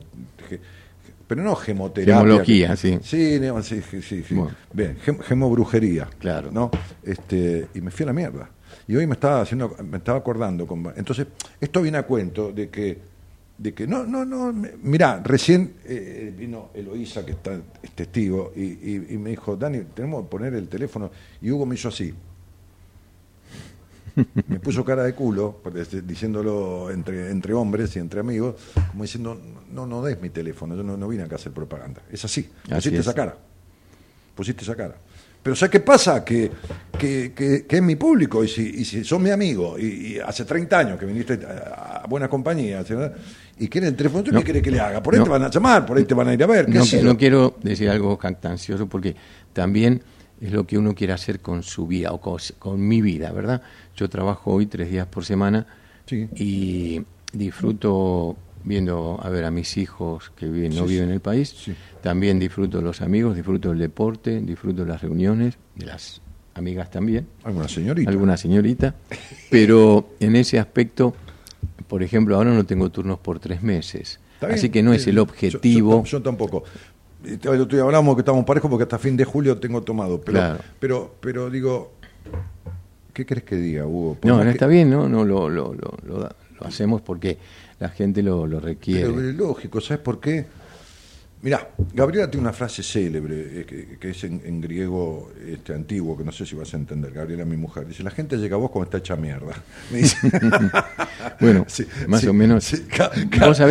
Te vos pasa a vos que- también. No, yo no tomo pacientes fáciles. No, O sea, yo porque tengo vos un equipo. Fernando Basílico, Fernando, ¿viste? Claro. Me dice: Mandame, mandame gente enferma, no me mandé gente, no, me mandés yo, una histérica. eh, hay un equipo. No, no, no. Hay, hay- tengo un equipo que atiende Sí. a, a pacientes. Hay un médico pero que hace cardiología que es un capo. Es un capo. Ha trabajado Sí, siete años también, en terapia también, intensiva. Es- hoy es el presidente de un foro de investigación de medicina ortomolecular y nutrigenómica, donde dan clases, eh, tienen alumnos. eh, ahora vos sabés que esto un día por- tenemos por que Zoom- cruzarnos, Fernando, vos y yo. Tenemos que tomar un café o hacer un... Cuando yo voy a almorzar con él al Moryuno, te aviso y, y- Yo- y te venís y... mar- martes, eh, martes y, y yo, viernes. Y yo voy los martes... Los martes Justamente me martes y viernes no, no trabajo, me bueno, dedico a la ahí lectura, el deporte. Los amigos. Sí, y, y disfrutamos la vida, porque también es cierto de que hice un planteo, cuánto tiempo tengo para vivir. Esto es lo que hago con los pacientes, ¿verdad? Es decir, bueno, cuando viene, eh, ah, ¿hasta qué edad te gustaría vivir? ¿Que me voy a morir? Me dicen, no, No, no, no. Todos nos vamos a morir, pero digo, yo les digo sarcásticamente en mi negocio, bien hablado, es que vos vivas muchos Claro, años, claro, claro, yo te tengo que mantener. Claro, Entonces, desde este punto de vista, pero ¿qué, qué es lo que te gustaría hacer antes de, de morirte? O sea, eh, ¿te gustaría, eh, vas a seguir trabajando? Con muchos empresarios he hecho esto. Sí, sí. Les he cambiado Bueno, la vida. A ver, a ver, vos nunca... no, no, pero, pero vos atendiste a Pepe. Te llevé un día a la casa yo. Estuvimos Sí, juntos y sí, te dejé sí. en la casa de Pepe De Soriano. Pepe Soriano, sí. que yo lo conocí este, a Pepe personalmente, a través de un novelista, pero vos lo atendés hace mil años. A Gasalla también. Los 70 a los 93, Pepe sigue viviendo. A Gasalla fui el que le- Claro, le, a firmé el certificado que no podía seguir trabajando cuando empezó con una demencia senil. Claro. Pero a Gasalla lo atendés hace cuánto. No, también. eh, 20 años, 15 años. Eh, Gasalla, Pepe fue el de eh, cuando tenía 70 años y Gasalla lo atendí. Estamos hablando para Sí, los más jóvenes de grandes actores argentinos, claro. ¿no? Eh, Muchos, muchos actores han pasado. Bueno, por- también, también este Grimau, creo, ¿no? Sí, Antonio. eh, mu- muchos actores, pero no los. Uno Sí, sí, realmente quizás uno se hace más conocido por eso, pero yo siempre dije que uno no es mejor o peor médico por atender a gente famosa. no, ¿no? si la gente famosa caga y, y come Como- igual que como todos. todos, esa- Sí, exactamente. por supuesto. He atendido Sí. a, a muchos empresarios eh, de política y todo lo demás. eh, Pero, pero, unos- porque- pero, a ver, Hugo, yo también atendí a gente en Claro. el ambiente artístico. para mí son todos Atendí, cuando... atendí mujeres sex symbol que fueron abusadas y tenían horrible sexualidad. Ajá. Atendí eh, personas muy conocidas del ambiente y, y no, no, no, no importa, No, es lo mismo que cualquiera. son Atendí todos- a un secretario general de un sindicato, uno de los más grandes eh, que el tipo vino a verme en una entrevista, atendía al médico que era el jefe de neumonología de un gran hospital. Y después vino también un tipo que cuidaba la esquina. Por supuesto. Y eh, atendió una señora que, que puso unos huevos y unos ovarios que, que- que pa- pa- para todo, hasta para juntar Bueno. el dinero, todo que era mucama de... y es lo mismo, Hugo. Sin duda. Es lo mismo. Son todos seres humanos. Pero es lo mismo. Porque las anécdotas tengo una muy linda como político cu- cuando me dice, bueno, no sé cómo agradecerle y todo lo más, me dice, muy como dueño de empresas, etcétera, hacer edificios. Y digo, usted me paga por esto. Un empresario. Sí, Sí. usted me paga por esto. Entonces me pone la mano en el hombro, me mira y dice, ¿sabe cuántas veces pagué mucho más y no tuve ni la mitad que usted me da? Me da. Pero eso, eso porque cuando uno quiere lo que hace y hace lo que quiere, en el momento que el paciente está en mi consultorio, es un ser humano. Lo demás, Ah, olvídate. Así sea el presidente de la nación. totalmente. Por supuesto. Por supuesto. Totalmente eh, es la es entender, meterse en su vida, cómo duerme, cómo vive, cómo come, qué es lo que hace, los hábitos y todo lo demás, porque la medicación tradicional corrige las consecuencias y para mejorar la salud, para que sea permanente hay que actuar en las causas. Por supuesto. Y ahí que hay que buscar el compromiso del paciente. El paciente es el responsable del éxito con el médico, no el médico con el Sí, sí, paciente. lo decíamos en el bloque anterior. Exactamente. Esto bueno, Jorge, eh, eh, interesante programa que trabaja. Bueno, ya está, ya está. Lo tuyo ya te expliqué. Tire. eh, hola, doctor. ¿Por qué siempre tengo un dolor en el cuerpo permanentemente distintos dolores? Los dolores que nos quedan. Son las libertades que nos faltan. Pero Am- Amelia, el día que. ¿Viste lo que le dije a esa chica? Bueno, parte de lo que le dije. Mira, yo te voy a decir una cosa, Amelia. La mente es un recurso trascendental en la vida. Porque la mente es el chofer del viaje de la vida. Pero el pasajero tiene que ser el alma, que indica a dónde quiere ir y la mente obedecer. Tu vida es al revés. En tu vida, el pasaje, el chofer es el alma y el pasajero es la mente. No podés salir de tu mente nunca. Sos una máquina de picar carne humana, tu mente no para nunca y encima es rígida y estructurada. Ahí tenés los dolores. Claro. ¿No, Hugo? Suficiente, ¿no? Eso es tuyo, con tu No, cualidad, pero tu suponete que, sensibilidad. suponete que yo, suponete que sea así y que Sí. ella diga es así, ¿es suficiente para generar dolores en el cuerpo? Por supuesto. Por supuesto, para la transformación del metabolismo en un proceso inflamatorio. Claro, evidente. Ahora, Amelia, decime si me equivoqué, porque yo no sé ni quién son, ni cómo son, ni cuántos años tenés, ni la fecha de nacimiento, no sé nada. Ahora decime si yo estoy muy errado de todo esto. Mariana H. dice, soy madre de cinco hijos. Desde mi divorcio no me he enfermado. Creo 100% que es algo que no me permito. Y es que no se lo permite, es cierto. ¿eh? Puede ser, o no. Vas a saber. El viernes tuve un golpazo Ah, pero los accidentes tampoco son casuales. Un golpazo que me hizo parar después de tres años de no hacerlo. Disfruto el parar al fin. Claro. Porque la accidentología tampoco, o sea, el accidente tampoco es casual. El, ¿Dónde el te accidente es policausal, sí, en general. Claro. Hay, hay muchos, está estudiado eso, que cuando empezás, o sea, yo tuve un accidente mm, Sí, hace muchos años. Sí, sí. Entonces, los accidentes, se- cuando empezás a hacer el, el análisis es policausal. Sí. Me acuerdo que una vez tuve una entrevista con una mujer, me acuerdo porque fue muy simbólico, que le dije, pará, pará y tratá todo esto, tratalo con quien quieras, con alguien en mi equipo, conmigo, con quien se te ocurra, pará, pará. Bueno, listo, porque le dije, eh, eh, no me acuerdo las palabras, pero como que iba, no a terminar mal, pero como que iba a padecer por consecuencias, por... Me escribe como a los ocho meses, un año, y me dice, me quedé dormida y choqué contra un árbol. Se quedó dormida y chocó contra un árbol. Mira tú, Paró. Paró. Sí. Lo que no pudo hacer Sí, sí, con su voluntad, Claro, la vida se lo puso. Sí, sí, sí, sí, la vida se lo puso, sí, sí. Este, eh, bueno, vamos, vamos, pa- vamos para atrás. Eh, No, vamos hacia adelante no, no, para viendo qué es lo que... en los mensajes. Claro, por supuesto. Vamos hacia adelante. Siempre hacia adelante. Sí, sí. Si la fuerza va bene, ¿Sabes cómo dice el, el coso, no? Sí, claro. Este, esta charla está modificando mi ADN mental. Javier González dice, genios. Nélida D'Agostino dice, Nélida, qué hermosa charla. Uno mismo tiene el poder de sanar. Yo sané el cáncer yo misma y me ayudó mi oncólogo, claro. Y yo puse mucho de mí, claro, está bien. Sin duda.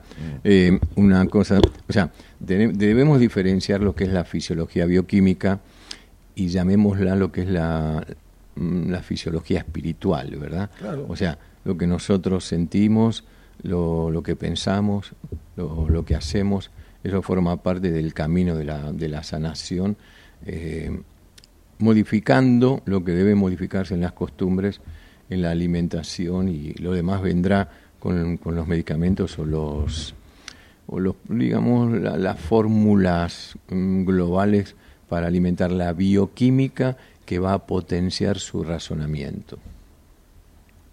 Bien, lo que quiero decir, Jorge, si ya te entendí, campeón, que todo, eh, que, que el trabajo que hoy con el maestro recorrido que trabaja en medicina revitalizante se ocupa del antienvejecimiento. Sí, tal cual, es de lo que se ocupa, pero no del antienvejecimiento de que no tengas pata de gallo. No. no, no, no, No, de la parte interna, Claro. del motor, no de la chapa. La chapa te podés maquillar o te podés hacer una cirugía, qué Sí, eso es la superficie. es la Nosotros superficie. mejoramos, bueno, la productividad general, eh, re- re- regular el, el sueño y, y dar lo que corresponde. O sea, se hace una investigación de lo que sucede eh, a la noche y durante el día en cada ser humano, dependiendo de la edad, el sexo y los antecedentes, el trabajo que hace, dónde vive, etcétera, etcétera.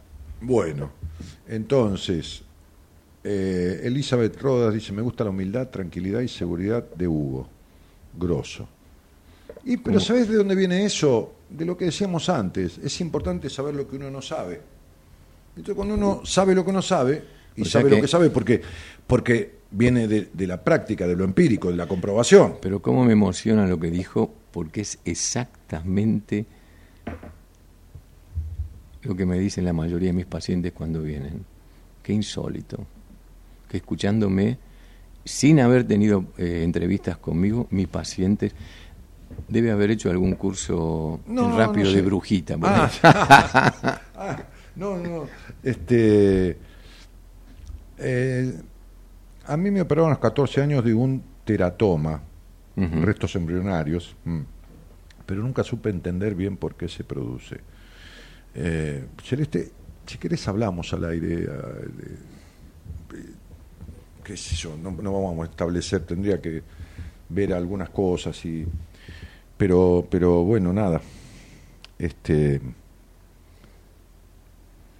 yo Eh, tampoco sé por Es, qué es se un produce. accidente embrionario eso, na- eh, Dani. Sí. O sea, tendrá que ver otras situaciones y todo. hay algo emocional y hay, hay algo hay algo ahí pero que- eh, que- seguro eh pero yo tendría que ya no es como dije antes ya no es una cuestión ahí hay algo con lo físico ligado a lo emocional Claro. y ahí tendría que ver tenerla al aire o bueno en privado no ver toda su numerología y ver qué pasa que hay pedazos que no puede soltar no Claro. de, de un niño no que tiene que ver con su niña y por qué hay pedazos de su niña que no puede soltar se entiende lo que estoy diciendo Totalmente. Sí, del, pas- yo pasado comprendo. ¿eh? Sí, sí. del pasado Sí. Sí, sí. Sí, una de las cosas que no puede soltar, ya te lo digo, que a lo mejor hizo un trabajo, porque yo, a ver, es el resentimiento con el padre. Es el resentimiento con el padre. Eso, eso es un tema en su vida. No en su vida y embajada, no, en la vida de ella. Claro. El resentimiento con el padre. Pero bueno. Su vida con B corta. ¿no? Sí, Como- su vida con B corta, sí, sí, sí, sí, Sí. sí, sí, como el tipo que venía caminando borracho, ¿no? Venía caminando, y venía calle abajo, ¿no? Dice, ¿cómo va en su vida? En su vida bien, la cagada de la bajada, porque Claro. borracho y bajando... Muy dificultoso. Claro, muy dificultoso. Che, Hugo, este...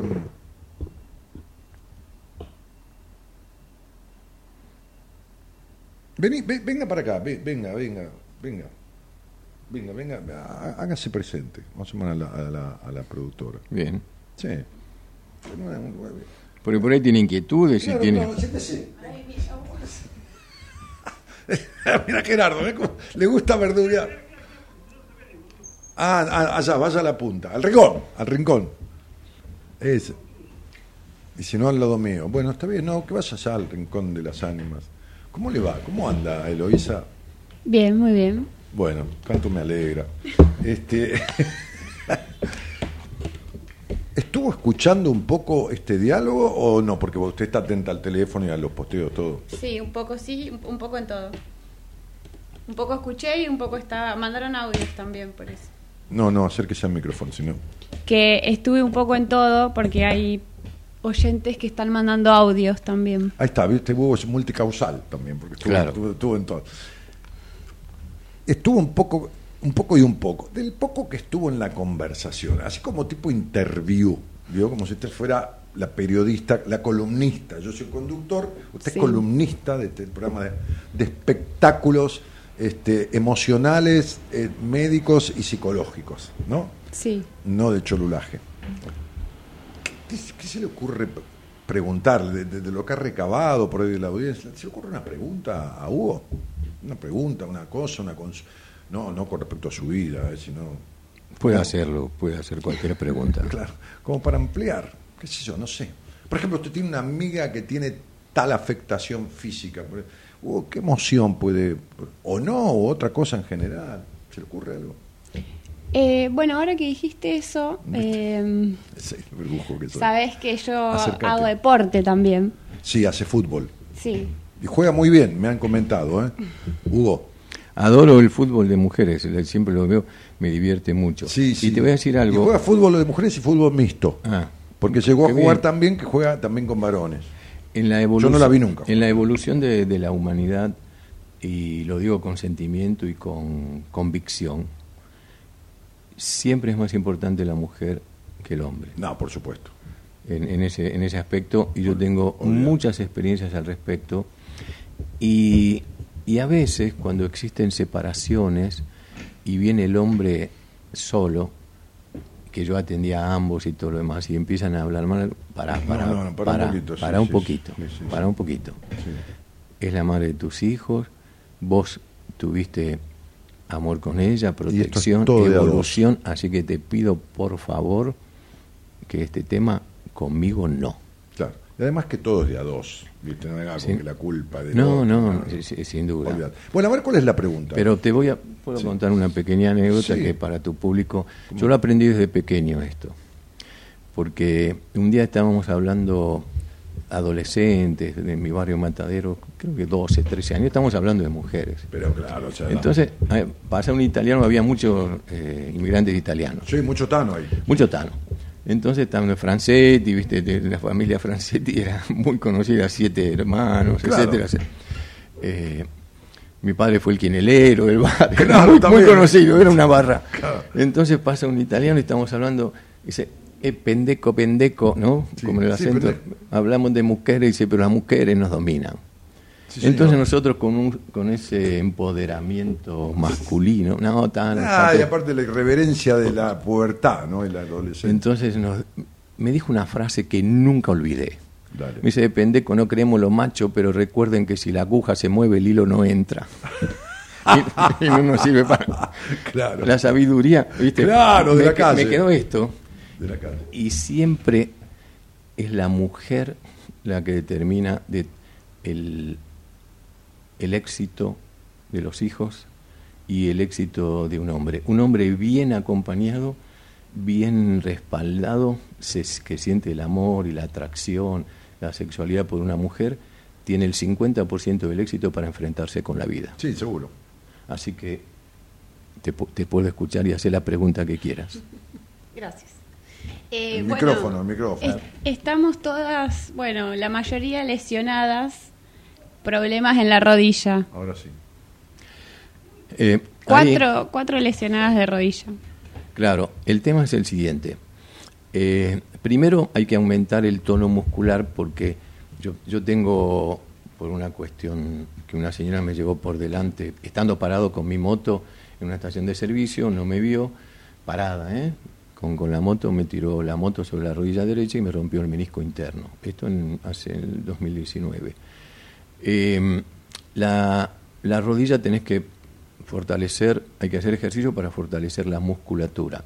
Y es importante la parte lumbar de las cuarta, Cuarto y quinto. sí, cuarta, quinta y tercera lumbar, sostener bien la parte abdominal y lumbar para que los nervios que bajan ahí, que inervan ambas piernas, le den fuerza a la musculatura para el sostén.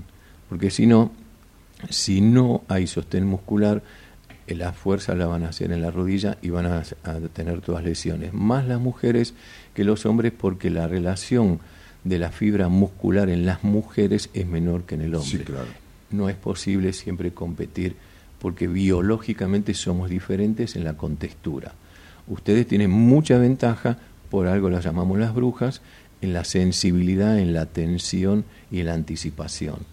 Pero hay que fortalecer la musculatura abdominal, lumbar y la de las Y piernas. además, fíjate una cosa, yo no sé si ellos que van y hacen deporte y juegan, que Sí. es intenso, porque Sí. el fútbol es de fricción, es intenso, si entrenan, si precalientan, Claro. si hacen toda una rutina en la semana, porque si vas y jugás un partido y arrancás, olvídate. No, van a tener Listo. lesiones seguro. Todo el tiempo. todo el tiempo. Porque Eso es fundamental. recordar siempre que el cuerpo se inserta en los huesos, pero se sostiene por los músculos. Claro. Eh, lo voy a decir por radio, pero sería algo simpático. Si yo me acuesto boca arriba, vos te subís arriba de mis abdominales y yo con mis abdominales te elevo, te soporto perfectamente porque me sigo entrenando. El sostén del el esqueleto está en los músculos, la obesidad, el sedentarismo, el no tener músculo de sostén, siempre primero van a tener patología lumbar, cuarta y quinta eh, sacra, eh, el lumbar, perdón, no la sacra que son cinco que están fijas. Eh, y luego eso se irradia hacia, hacia las piernas y van, van a tener lesiones en la rodilla porque cuando levantas una pierna, todo tu peso está en la otra. Y si no tenés musculatura de sostén, vas a apoyar más en la articulación. Y los meniscos que están entre la tibia y, y el fémur, que son los, eh, digamos, lo- los que amortiguan en la rodilla, los que, lo- los que hacen la articulación de la rodilla, se van a ir lesionando. Así que aumenta el ejercicio, fortalece los abdominales y las lumbares, y vas a tener menos lesión de rodilla. Gracias. Bueno, muy bien. ¿Alguna otra pregunta que se le ocurra que no sea personal eh, y sea...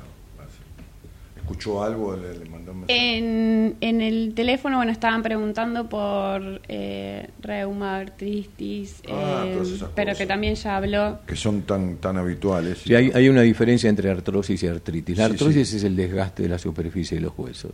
Y la artritis es un proceso metabólico que, a- que afecta en las articulaciones por un proceso bioquímico. En general, las artritis tienen un fondo genético. La artrosis es un proceso de desgaste de acuerdo al- a la persona que puede ser lógico o patológico. Y la artritis reumatoidea tiene, recordemos que la- todas las enfermedades tienen un 30% de genético y un 70% de epigenético, que es lo que rodea lo que está por Yo encima. atendí, atendí un caso de artritis reumatoidea, Sí, 28 años. sí, Llegó al punto de silla de ruedas. claro. Eso es, tiene un marcador genético muy complejo. Sí, pero escuchame lo epigenético. Sí. Ah, Frase del padre, un psicópata. sometida, Sometida. in- introvertida. Claro, la, tímida. la artritis es crítica a la autoridad Sí. también. Y es un enojo, porque las citis tienen que ver con el enojo. Sí. Y con el proceso de superación. Bueno, escucha. Nueve años la nena, diez. Mm. ¿Por qué te reís? Si te reís vas a llorar. Además pareces puta. Ah, bueno. ¿Te gustó?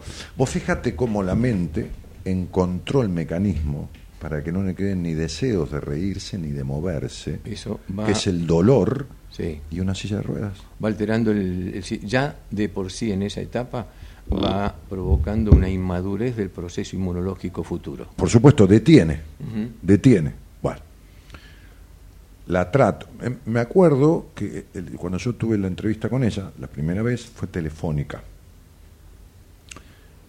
Pero me hablaba bajito. Mm. ¿por qué hablamos bajito? Y, y si me hubiera dicho porque estoy disfónica hubiera estado bien. Pero me dijo, porque tengo miedo que me escuchen. Que me escuchen. Claro. Agregale a lo del padre, la madre le decía siempre, mi vida no tiene sentido, yo me despierto y me levanto porque vos existís. Escuchá, Tremendo. es cargarle Claro. a la hija Sin duda. el peso de la madre. Tremendo. Y te voy a agregar algo peor todavía. A veces un domingo a la tarde, la nena se acostaba con los padres tipo siesta. El padre miraba en la televisión películas pornográficas y la madre le decía, Pirula, no, yo no voy a decir el nombre, no mires, no mires, mira para allá, mira para el costado. Ah, Bien. Yo la traté bastante tiempo.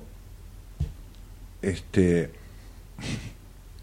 se recibió abogada y vino a un seminario, porque cuando nosotros vamos a un seminario, eh, generalmente, no, generalmente no, siempre nos encontramos antes de que llegue la gente, un rato largo antes de que lleguen las personas que vienen al seminario, que viene acompañada en un micro con uno o dos terapeutas del equipo. bien.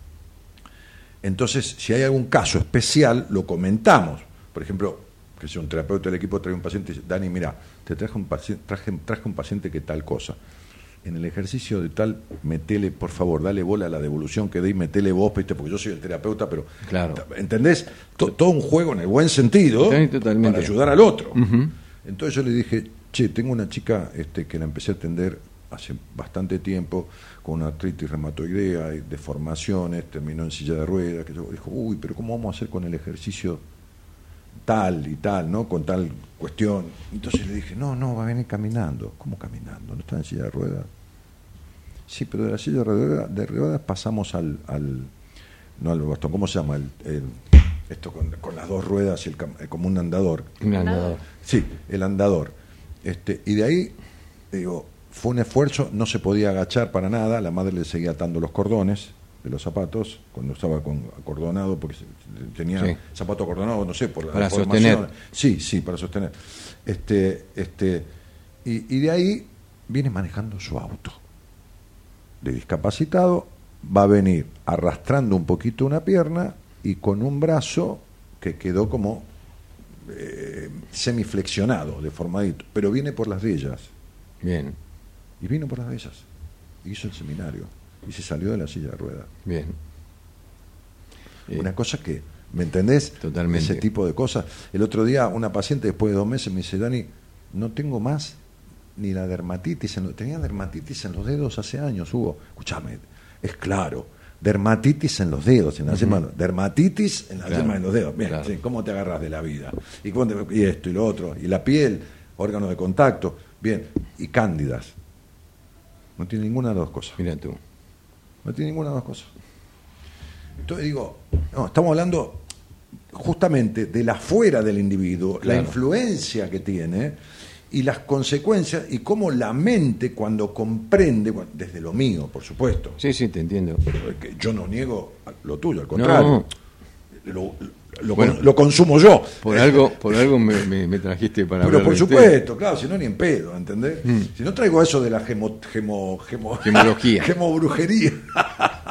Es que creo que eso está bueno también para la gente que pregunta como por situaciones específicas, que no es como una cuestión mágica No, solamente, por favor. No. sino que tiene que ver con un proceso, o sea, que como en este caso vos estás diciendo, bueno, hizo todo un trabajo, todo un proceso, seguramente acompañado de Claro. Como, como gente hizo, que le ayudó a, no sé, a Claro. pasar de la silla, digo de manera Sí, em, sí, sí. motriz. Sí, como ¿no? la, llevó a un proceso de, para ella desconocido o imperceptible para enfermarse, va a ser un proceso reversible para curarse, Claro. conducido eh, Sí, sí, la haciendo, claro, haciéndole entender que era lo que sucede. No, no, en, en un momento le mando, le mando porque hay momentos que yo soy muy psicoanalítico, hay momentos que soy conductista, ¿viste? Claro. O sea, hay que hacer tal cosa, no me venga con que Sí, ent- seguro. no hay opción. ¿Me entendés? Claro. Entonces, el antibiótico no lo tomo cada ocho días, lo tomo cada, cada ocho horas, cada ocho días. No, Claro. no, no, hay que tomarlo cada ocho horas. No, No, como- Ponele, es un decir.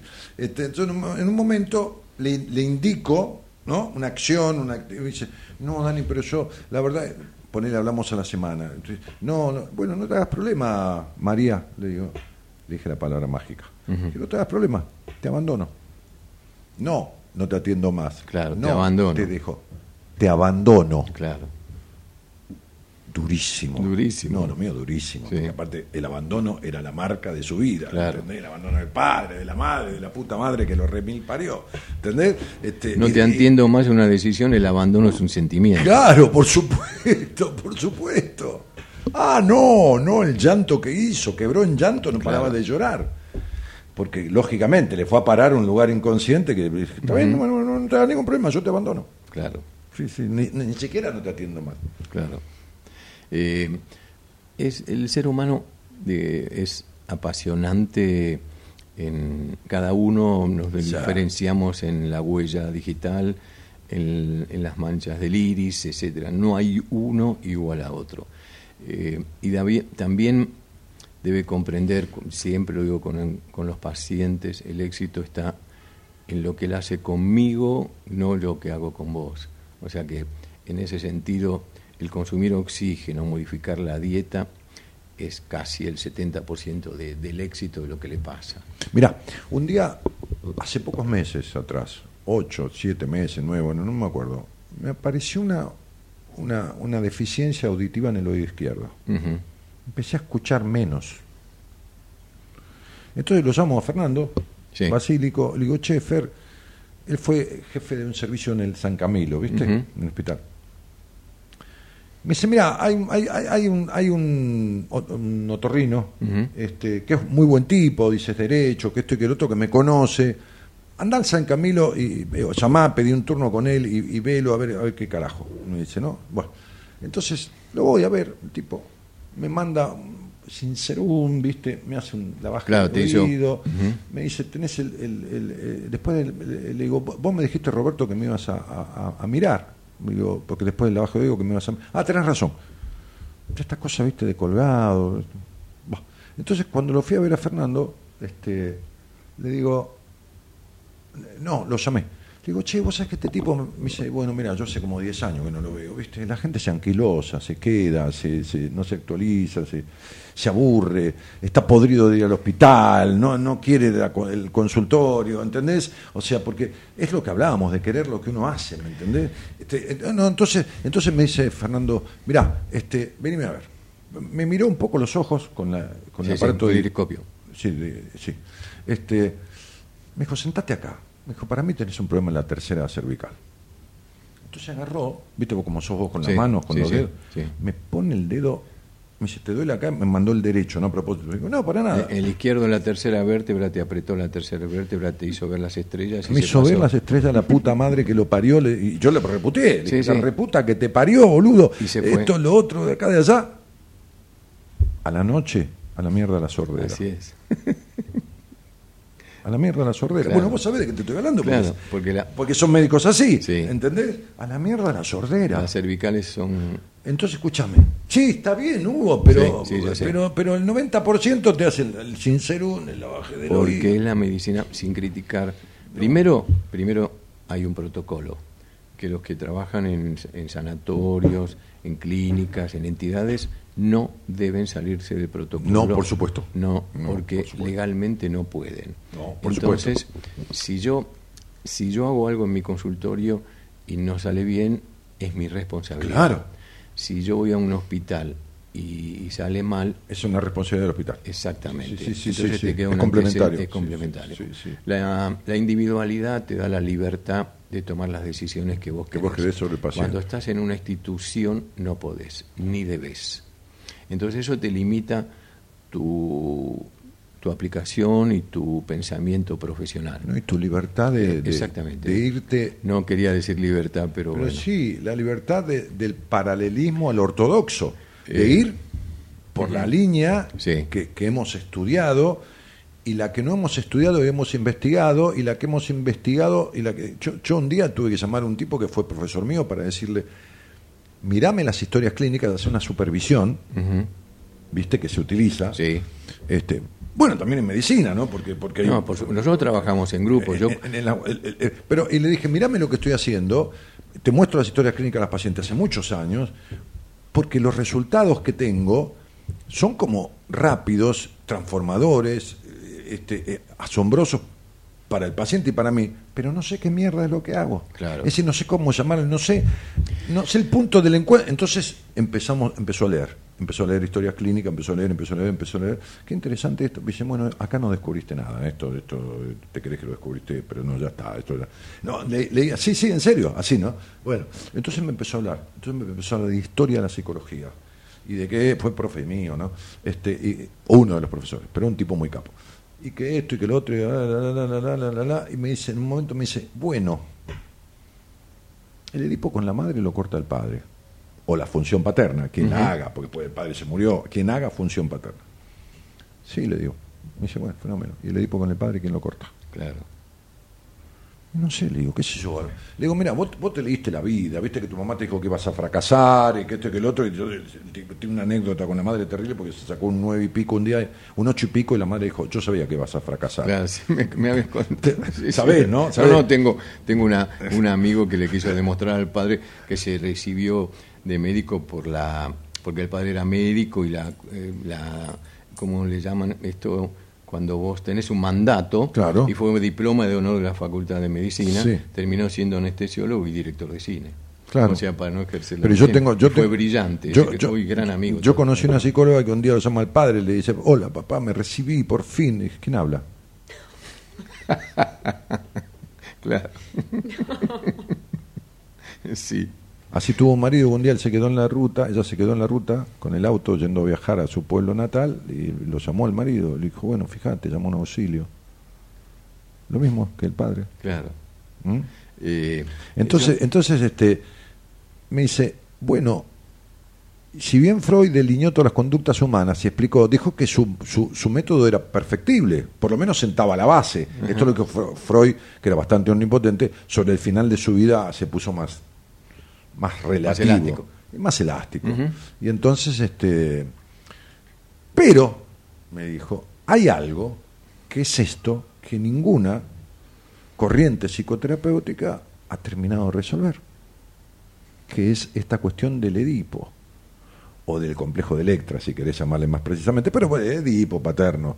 Pero sobre todo, dice, vos encontraste algo muy loco, que esta situación edípica del enganche con el padre por enojo es peor que por admiración. Claro. Porque el enojo es una energía que queda pegada y hay que sostenerla desde el inconsciente. Y esta energía que se sostiene en la atadura del enojo no resuelta provoca una pérdida de energía constante, Perjudicial. perjudicial, que Claro. afecta la libido, la libido en, en todo sentido. Sí, sí, sí. Entonces, ¿qué produce? Histeria, un enganche neuróticamente histérico con el pasado, y ahí es donde viene la conversión.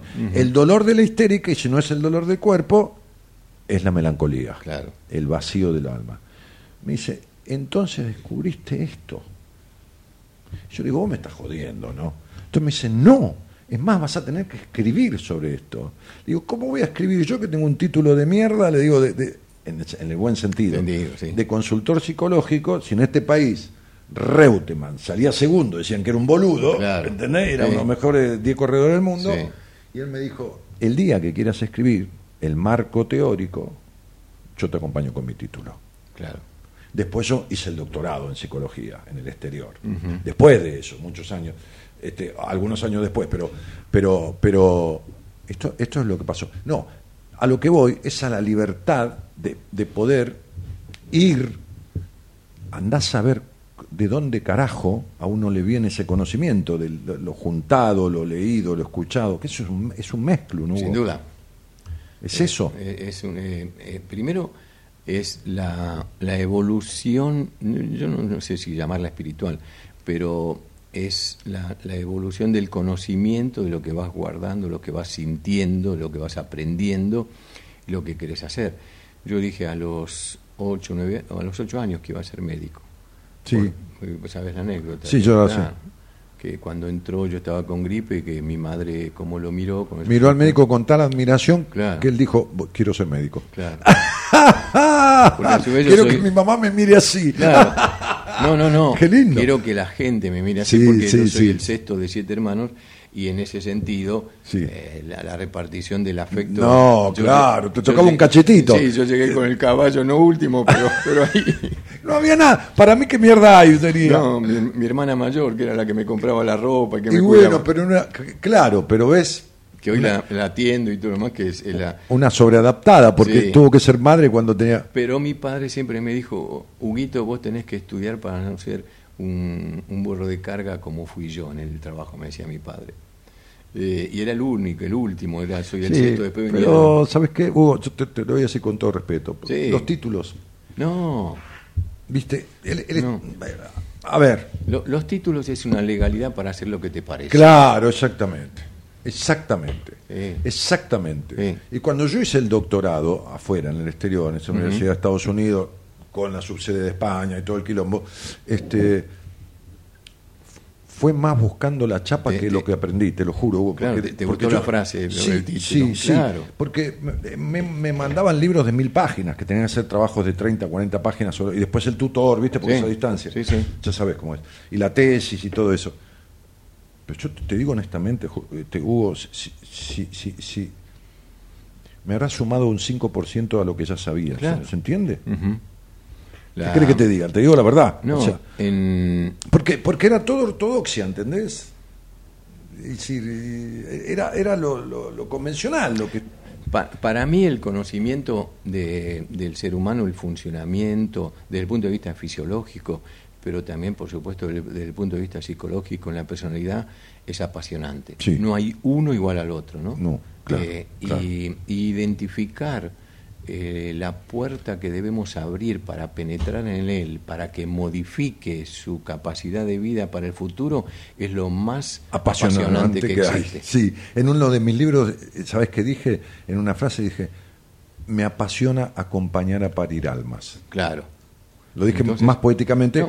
pero, pero, pero digo, eh, es en- en- entrar en la, en la mente del otro, en el cuerpo, la- que es una unicidad, que- entrar en la unicidad del otro, en el ser único, Sí. no el, a ver, está bien, tiene una migraña que se, le- tiene ganas de pa- ma- romperse la cabeza, bueno, le, da- le damos un antimigrañoso por un rato para aliviarle el sufrimiento, evidente. después- Como si tiene una septicemia, le vamos a dar antibiótico, una, lógica. Sin duda. Sin duda. Ha- Hagamos el estado agudo, pero después vemos para que no vuelva. Claro. Pero te voy, a con- te voy a confesar algo y lo voy a decir con todo sentimiento. Muchas veces, cuando el paciente se va, yo cierro la puerta, eh, tengo una luz tenue, apago todas las luces. Sí, conozco el consultorio. Y vos, y yo digo, ¿por qué? ¿Por qué se tratan así? La vida se ha hecho para disfrutarla, no para sufrir. Se tratan para la mierda. ¿Por, por qué no pueden modificarlo?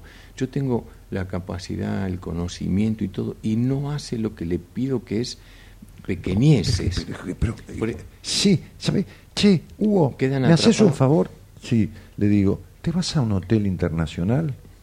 Te sentás, en- viste, son lugares lindos. Sí, sí, sí, no-. Te aburre vivir ahí todo el tiempo, pero eh, eh, te sentás y pedí un café, no gastes mucho. Un café, llévate un libro, lee y mirar en la cara a la gente que está ahí y tratar de interpretar su situación. Por ejemplo, este tipo está discutiendo con la mujer, o es la amante, o es un tipo millonario, o es esto, y después me lo contás. Ay, me da vergüenza.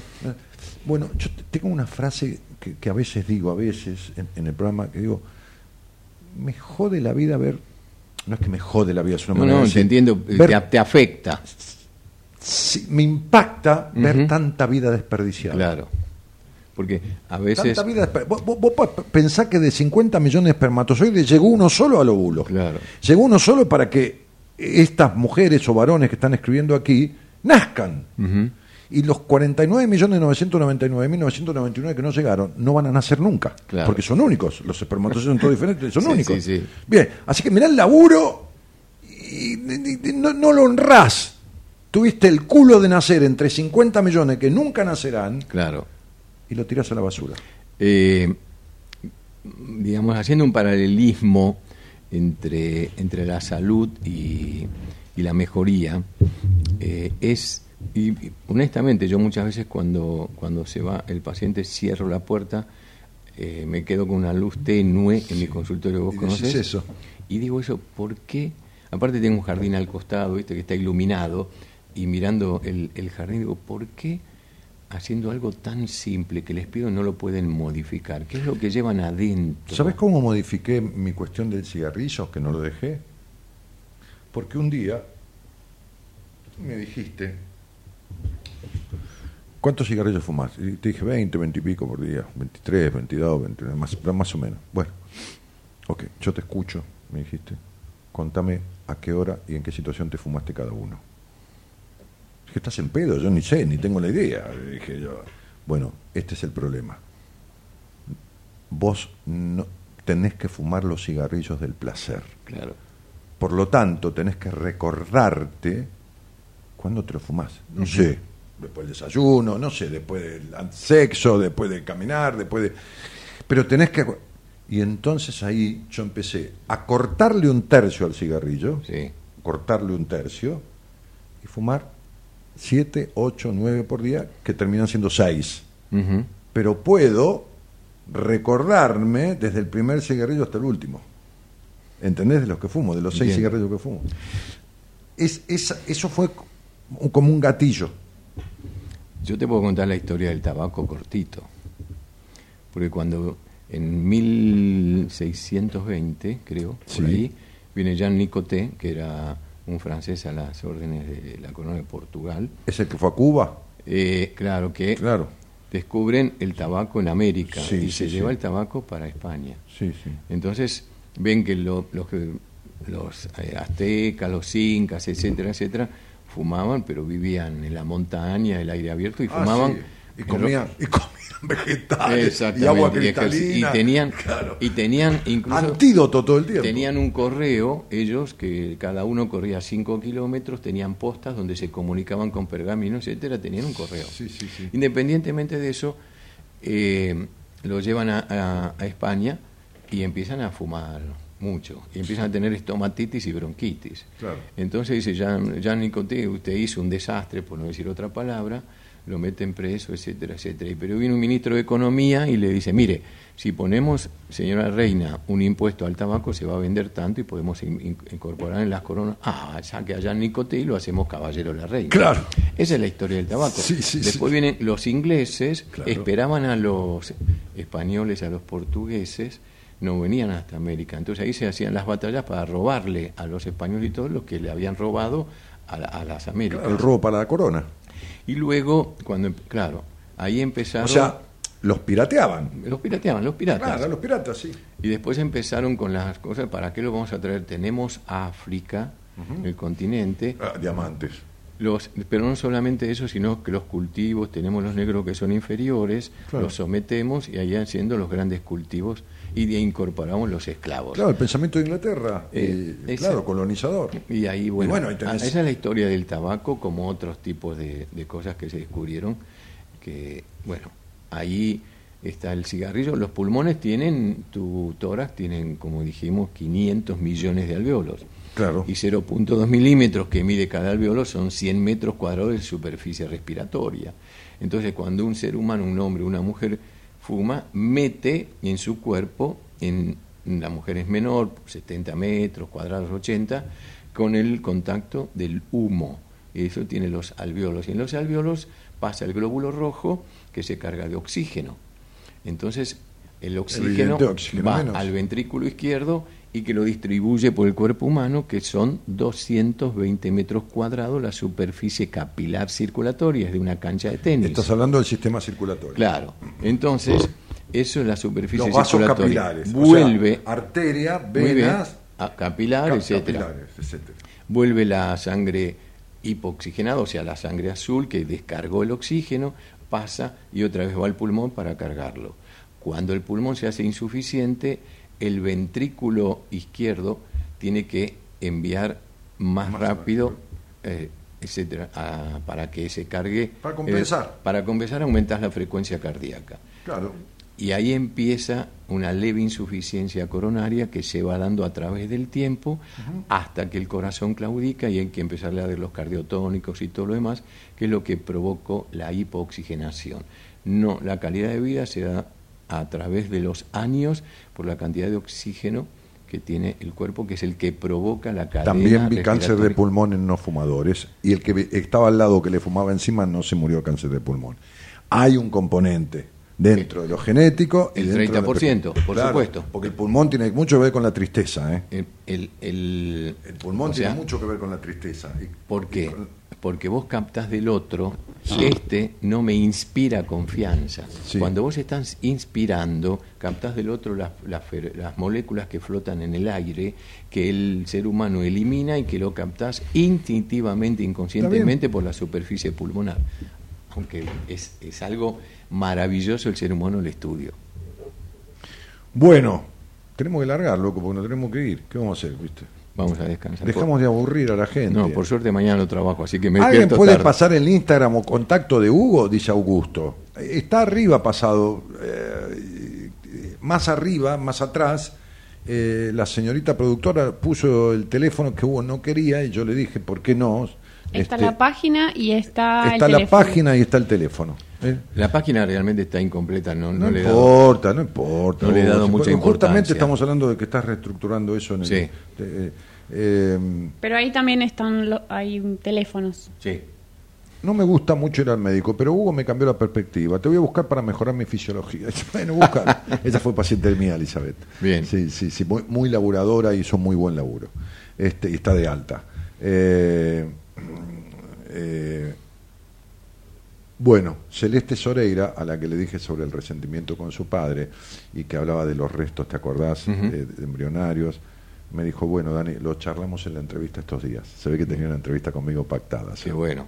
Sí, sí. Todo se puede mejorar, Eh, eh, Dani, siempre. La decisión sí. forma parte. Es Bueno, ¿te acordás que a Amelia Brito le dije, Amelia, sos esto, y Sí. razonás todo y tenés un vacío y la estructura? y el Dani, soy Amelia, otra vez, aparte de mi dolor, Amelia otra vez, aparte de mis dolores permanentemente, siempre estoy insatisfecha con todo, ¿viste? Claro. Mi fecha es, no, no me, no me hace falta la fecha. Ya está, ya te dije lo que tenía que decirte, ya no, no, dejá, no me hagas analizar nada. Lo vemos, flaca, si querés lo vemos al aire y si no lo vemos en privado. Al aire vamos a poder ver el 60 o el 70%. Al aire siempre es limitado, Y no, no, no hay manera, sí. Y no, hay detalles que no puedo preguntar. sin duda. No, no, no, no, no, no se puede. Pero, pero es mejor que nada. No sé si no se puede o no se debe. Pero, dos cosas, Claro, Hugo. las dos cosas. Y las dos cosas, Las dos cosas. sí. sí. Pero, pero, pero es mejor que nada. No, no. Sin duda. Ese Para es el- darle una pauta. No, ese es el primer paso. es- escúchame, vos, si, si le estoy diciendo sin saber quién es, ni de dónde viene, ni qué fecha tiene, ni qué nada. Ese es el primer y- Y paso. ya me está dice, ya imagínate que si la escucho, ¿viste cómo es? Ese es el primer paso y ella ya conoce el camino que tiene que desandar. Claro. Claro.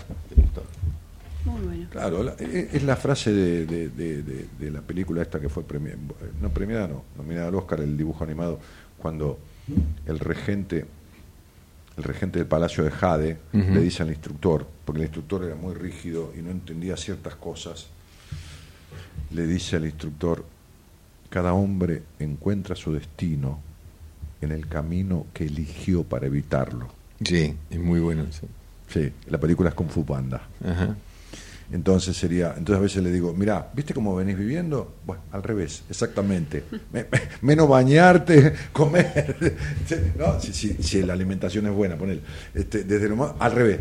Hacer de- lo contrario de lo que, ¿no? Sí, sí. Le decía a una paciente, ¿cuántos años tenés de esto? 40. Y bueno, ¿no te das cuenta que la receta te sale siempre para la mierda? Le dije, bueno, si son 40 años y siempre te da el mismo resultado, y vamos a modificar.